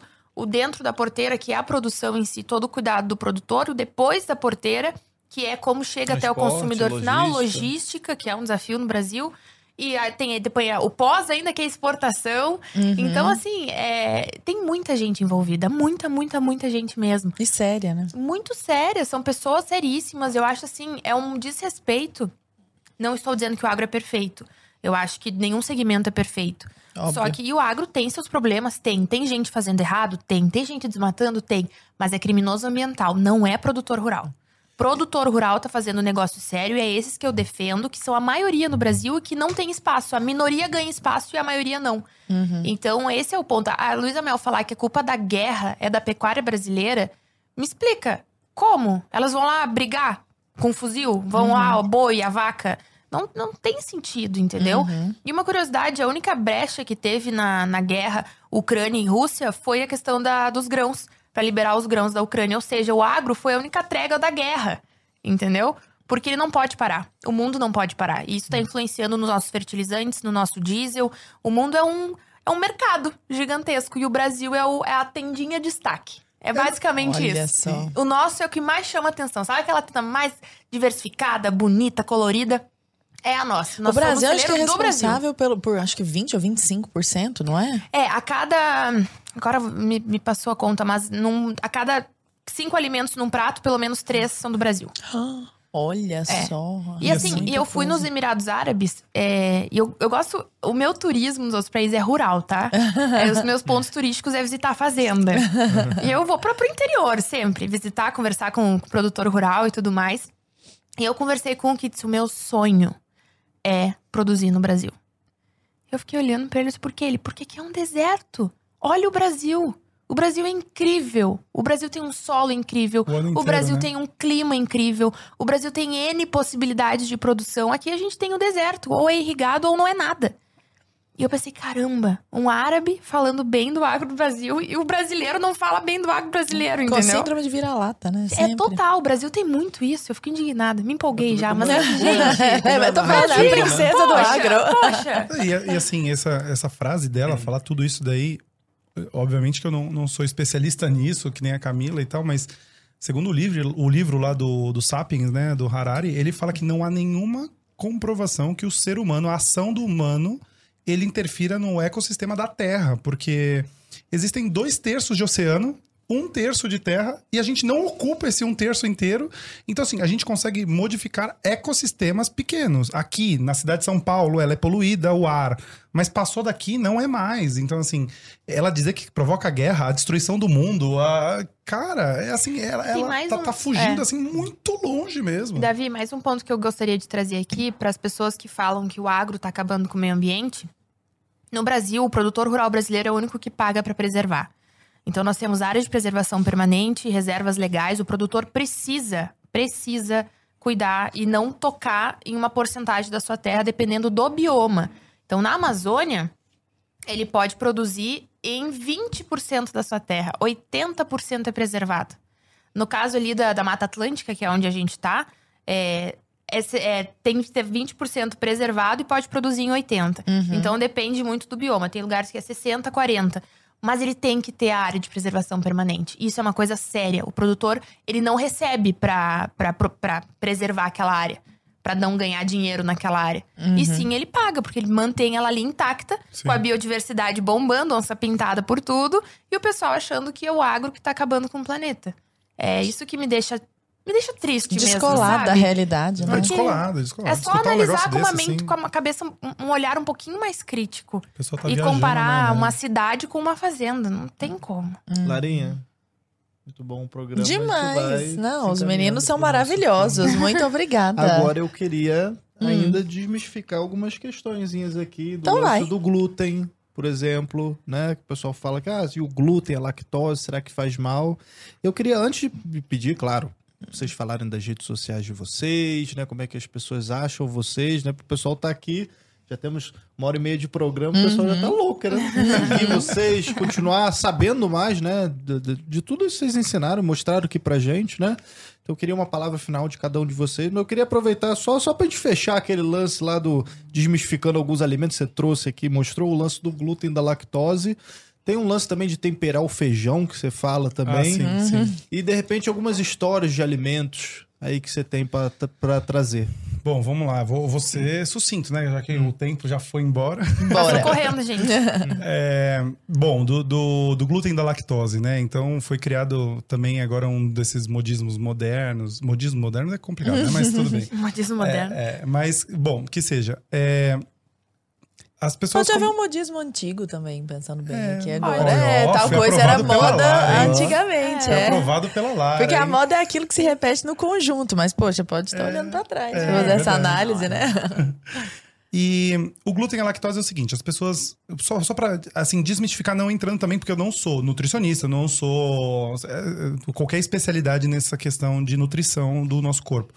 Mas as pessoas, muitas delas falam assim: ah, o glúten. Porque também não há nenhuma comprovação que quem não é celíaco ele não deva consumir glúten. Também não, não tem nada disso. Ah, tem alergia, tem em alguma, algum grau de intolerância. Tem algumas coisas nesse sentido, mas não há uma comprovação direta disso. E aí o que acontece? A pessoa tira o glúten e ela fala pra todo mundo: Nossa, eu tirei o glúten. Já vou incluir a lactose aí. Que, que nós, seres humanos, estamos consumindo eles há 200 mil anos, né? O Homo sapiens consome há 200 mil anos, mas agora, nos últimos 20 anos, que, que começou a complicar. Então, assim, é, é, tirei o glúten e a lactose. Ou eu tirei um ou eu tirei outro. Eu melhorei muito. Nossa, meu organismo ficou muito melhor. Eu comecei a isso, eu comecei aquilo. E não sei o que, me senti muito bem. Desinflamei. Desinflamei, desinchei, de não sei o que lá e tal. Ah, é? Você tirou só o glúten e a lactose? Não, não, não, não. Aí eu passei a comer direito, com horário, fazer minha própria comida, entrei pra academia, estou Mas caminhando foi, o, todo glu- dia. foi a lactose e o glúten. Foi a lactose e o glúten, gente. Aí eu tirei só a lactose. Só a lactose. Como que tira só a lactose? Você tem que tirar o sorvete, você tem que tirar o biscoito, tem que tirar o chocolate, tem que tirar... E tudo que vem junto com isso, com esses excessos que a pessoa fazia, por exemplo, também do glúten, ela comia coxinha, ela comia torta, ela comia dois pratos de macarrão no almoço, não sei o quê. Com... Aí vem junto o quê? Excesso de sódio, excesso de industrializado, Claro. excesso de gordura. Claro que vai inchar. É lógico, bolo, aí come bolo, come isso, come aquilo, tipo, excesso de açúcar. Então, assim, não é um ou outro. E não tem como tirar só um item, né? Você não tem como só tirar o glúten. Não, agora eu só tirei o glúten. Não, você não tem como tirar só o glúten. Você vai tirando outras coisas. Então, isso já é, cai por terra, esse negócio que eu tirei só aquilo, sem você ser o celíaco e sem você ser o intolerante. Porque aí realmente o seu organismo não, não, não é capaz de produzir a lactase e o outro não processa o glúten. Beleza. Esse é o caso que você não deve consumir. Eu tenho minha tia, eu tenho que tomar cuidado quando eu vou fazer alguma coisa para ela poder comer também. Então, assim, isso, isso é o caso. Então, isso é uma da- dos paradigmas que já quebra. O outro do feijão também. Então, isso aí serve para qualquer grão que você vai cozinhar, né? Porque o que acontece? O feijão também há essa lenda que o feijão tem que ser é, temperado depois. Eu também não sei de onde vem isso, mas beleza. Que cozinha primeiro, tempera depois. Pensa, você vai cozinhar o seu feijão. Tem o grão. O grão, ele tá ali dentro, ele tem substância ali dentro. Você precisa fazer com que a água penetre ali. Se só penetrar água e ele saturar, né? Ele já tá no, no seu limite ali, já penetrou o que tinha para penetrar, não tem mais como penetrar nada. Se não penetrou nada com sabor, se não penetrou nada com sal ou tempero, dentro do grão não fica com sabor de nada. Então você fica mastigando, mastigando, mastigando. Pode ter sal em volta, pode ter sal no caldo, tempero no caldo, mas dentro do grão não vai ter sabor. Então você parece que nunca tá, nu- nunca tá bom de sabor, nunca tá bom de sal. Porque o grão não absorveu. Então, para um risoto, para um arroz, para um feijão, para um grão de bico, o que for de grão que você vai cozinhar, tem que ter tempero antes. Por isso que na cozinha, na culinária, na- nas técnicas gastronômicas, a gente aprende os caldos, a gente aprende os fundos, pra gente utilizar esses caldos, esses fundos para fazer os cozidos, para fazer os pratos. Então, isso é uma das coisas que também quando eu posto, meu feijão fica incrível, que não sei o que lá, minha avó, minha bisavó, que não sei o que. Ah, mas aí vem os outros. Davi, eu passei a seguir você, meu feijão ficou muito melhor. Tá aí, né? Eu avisei. Eu né? avisei. Qual- quais foram os outros? Não, você tem um- uma questão também das histórias de alguns Ah, pratos. é, tem um aí. prato. Esse também é muito polêmico. Vamos né? passar um- É, esse é rápido. Cada um, é. assim, só um pormenor. é- o do- esse- lance do pão francês. Isso, é. O pão francês não, não, não existe na França, né? O pão Lá, francês. lá é só pão. É só pão, é só pão, porque lá eles tinham a baguete, só que no começo do século XIX, era do século XIX, século XX também, né? Era muito muito costumeiro do- dos nobres brasileiros irem passar temporadas na Europa para voltar, iam à França, iam a Paris e tudo. E eles trouxeram esse pão, a baguete, só que diminuíram e fizeram ele pequenininho. Então assim, o que a gente come aqui como pão francês não existe na França, não tem lá. Eles têm a baguete, que é o, o fundamento dele, mas igual ao que a gente tem aqui, não tem. Tinha que chamar pão brasileiro. Tinha então. que ser pão, pão Brasil, é. é. Tem vários nomes, né? No Rio Grande do Sul é cacetinho. Cacetinho. É, lá, em- lá na Baixada. Pão de sal. Na Baixada Santista sal. é média. A gente fala média. É. Aliás, aproveitando, o plural de pão francês é pães franceses, tá? Pães que o pessoal chega pra padaria e dá dois pão francês, né? É. Dois, Dois pães, pães franceses. É. E, é- e essa que é o mais polêmica, que é a da feijoada, né? A feijoada é o seguinte: a feijoada é um prato que todo mundo fala que é e no material escolar meu, o meu seguidor me mandou, me falou que tá escrito isso que a feijoada vem dos escravos, que os escravos inventaram a feijoada, o que é uma falácia isso daí, porque a feijoada é um cozido de um grão com carnes, né? Então isso aí vem da Europa. Isso vem dos portugueses. Lá eles já tinham o cassoulet na França, eles já tinham a favada na Espanha, eles já tinham a dobradinha em Portugal, outros grãos que eram feitos cozidos com carnes, e trouxeram para o Brasil, que tinha o feijão preto, tinha os porcos, e começaram a fazer esse prato aqui, e surgiu no Rio de Janeiro, no começo do século XX. Então, a feijoada é um prato do Rio de Janeiro, da alta classe do Rio de Janeiro. Mesmo porque os escravos, né, ou lá atrás, porque no começo do século XX já não tinham mais os escravos, mas os escravos, eles não tinham acesso às carnes, porque esse negócio que a Camila falou, que o Brasil, o ano inteiro, dá tudo. A gente aqui é muito privilegiado, sempre foi. Muito. Há 500 anos. Nos outros países, eles aprenderam a comer todas as partes do animal. Então não tem resto. Não tem o que, que não é valorizado. Porque não tem carne boa e carne ruim. Existe a carne bem feita e a carne mal feita. Existe o gado que foi bem cuidado e o gado que foi mal cuidado. Então, assim, a carne, você sabendo aplicar a técnica certa, que a gente volta pro começo do programa, eu extraio o melhor dela. Porque se eu fizer o certo com ela. Lá, quando a gente foi na sexta, eu fiz um pedaço de acém. Sim. E eu só selei ele, ele teria que cozinhar mais tempo. Mas como a gente tinha gravação curta, eu cortei ele fininho. E aí deu pra comer. Se você comesse ele inteiro, não daria. Então, assim, se você usar uma técnica e adaptar ainda aquela técnica, ainda é possível. E a feijoada é a mesma coisa. Os escravos, eles comiam é, o que eles plantavam, o que tinha no quintal. Então era mandioca, hortaliças, era o que eles conseguiam ali. E alguns animais de caça, que eles caçavam ali no quintal, nas fazendas e tudo. Eles não tinham acesso. Jamais que o cara ia matar um porco, ia dar alguma coisa para um escravo. O escravo, a gente sabe da história que eles não consideravam nem gente. Então, assim, ele não vai ter o porco dele, que ele se cuidou daquele porco, que ele, ele ia aproveitar tudo o máximo. E as melhores partes, ele grelha. As outras partes mais duras, mais rígidas, de fi- fibras mais finas, eu cozinho. A outra que sobrou, que tem ali o colágeno, né? Que é as partes que vão na feijoada, eu vou engrossar o feijão e fazer um feijão maravilhoso, incrível.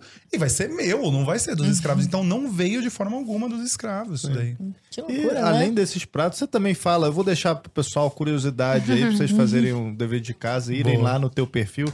Você tem a questão aqui ó, da torta holandesa, Que é de Campinas. do bacalhau também, que o bacalhau Que não, não é, é peixe. peixe. A Camila, ela me perguntou: bacalhau não é peixe? Bacalhau não é peixe. Bacalhau é o processo, né? Então você pega o. o- o- como ele surgiu? Pegava-se o peixe lá na- no, no- no- no norte do Atlântico, na Noruega e tal, e levava para Portugal. Chegava no- na cidade do Porto. Eles tinham que conservar. Só, só lembrando, pessoal, tá? Não tinha geladeira, não tinha freezer. E eles tinham que conservar. Faziam no sal, conservavam no sal. Esse processo de conservar o peixe no sal chama-se bacalhau. E você pode fazer com vários Até peixes. rimou. O, ma- o mais famoso é o Gados morrua, que é o melhor, o, ga- o, o- o que ele parece, Ó. até o nome Gados, né? Porque lembra um boi, coisa assim. A gente e foi tal. até anotando aqui, ó. Cozinha mineira veio da cozinha paulista. Veio que os mineiros vão xingar agora todo mundo, mas assim, quando houve os bandeirantes, eles que levaram a comida tropeira e paulista pra lá. Tem o do churros também, ó. Churros, churros, do jeito que a gente come aqui com doce de leite, é daqui da América do Sul. Ele surgiu na Espanha inteiro, sem Ai, rechear, sem rechear no. Mas a chocolate. gente acertou aqui. Não, No mas brasileiro chocolate, melhora não. toda a É. comida de todo lugar. Churros é Entendeu? com chocolate. Coisa chega é aqui, com ela fica A única coisa o churros errada- recheado com cobertura, com não sei mais o Ah, que. Isso é Ah, Isso nosso, eu isso é nosso. É Comida japonesa com cream cheese. Eu não tô falando que é ruim. Eu não tô falando que é ruim, é bom, só que não é do jeito que a gente É conhece. nosso. Sim. É igual o japonês com cream cheese, sim. Agora, o que eu não vou aceitar, O entendeu? Aí quê? os paulistas vão reclamar, me xingar, não tô nem aí. Ah. É o cachorro quente com purê. Aí não. Isso é Ah, maravilhoso. não, gente. Isso é incrível. o dia que me falaram isso, eu falei, Eu não, é. Gente, é uma combinação Também- assim que, olha, foi o Não, toque é- de Deus aquilo Não, ali. é- Isso é Não, maravilhoso. Deus, É maravilhoso. desculpa. Saber que não. o programa tá acabando, eu não vou nem me não. Eu só vou deixar ele falando sozinho. Então, Alguém desliga o microfone dele. Não, gente, cara, foi muito bom. Muito bom, legal. né, Os meninos Lara? são ótimos. Pessoal, olha, quero dizer que o trabalho dos dois é muito ativo nas redes sociais.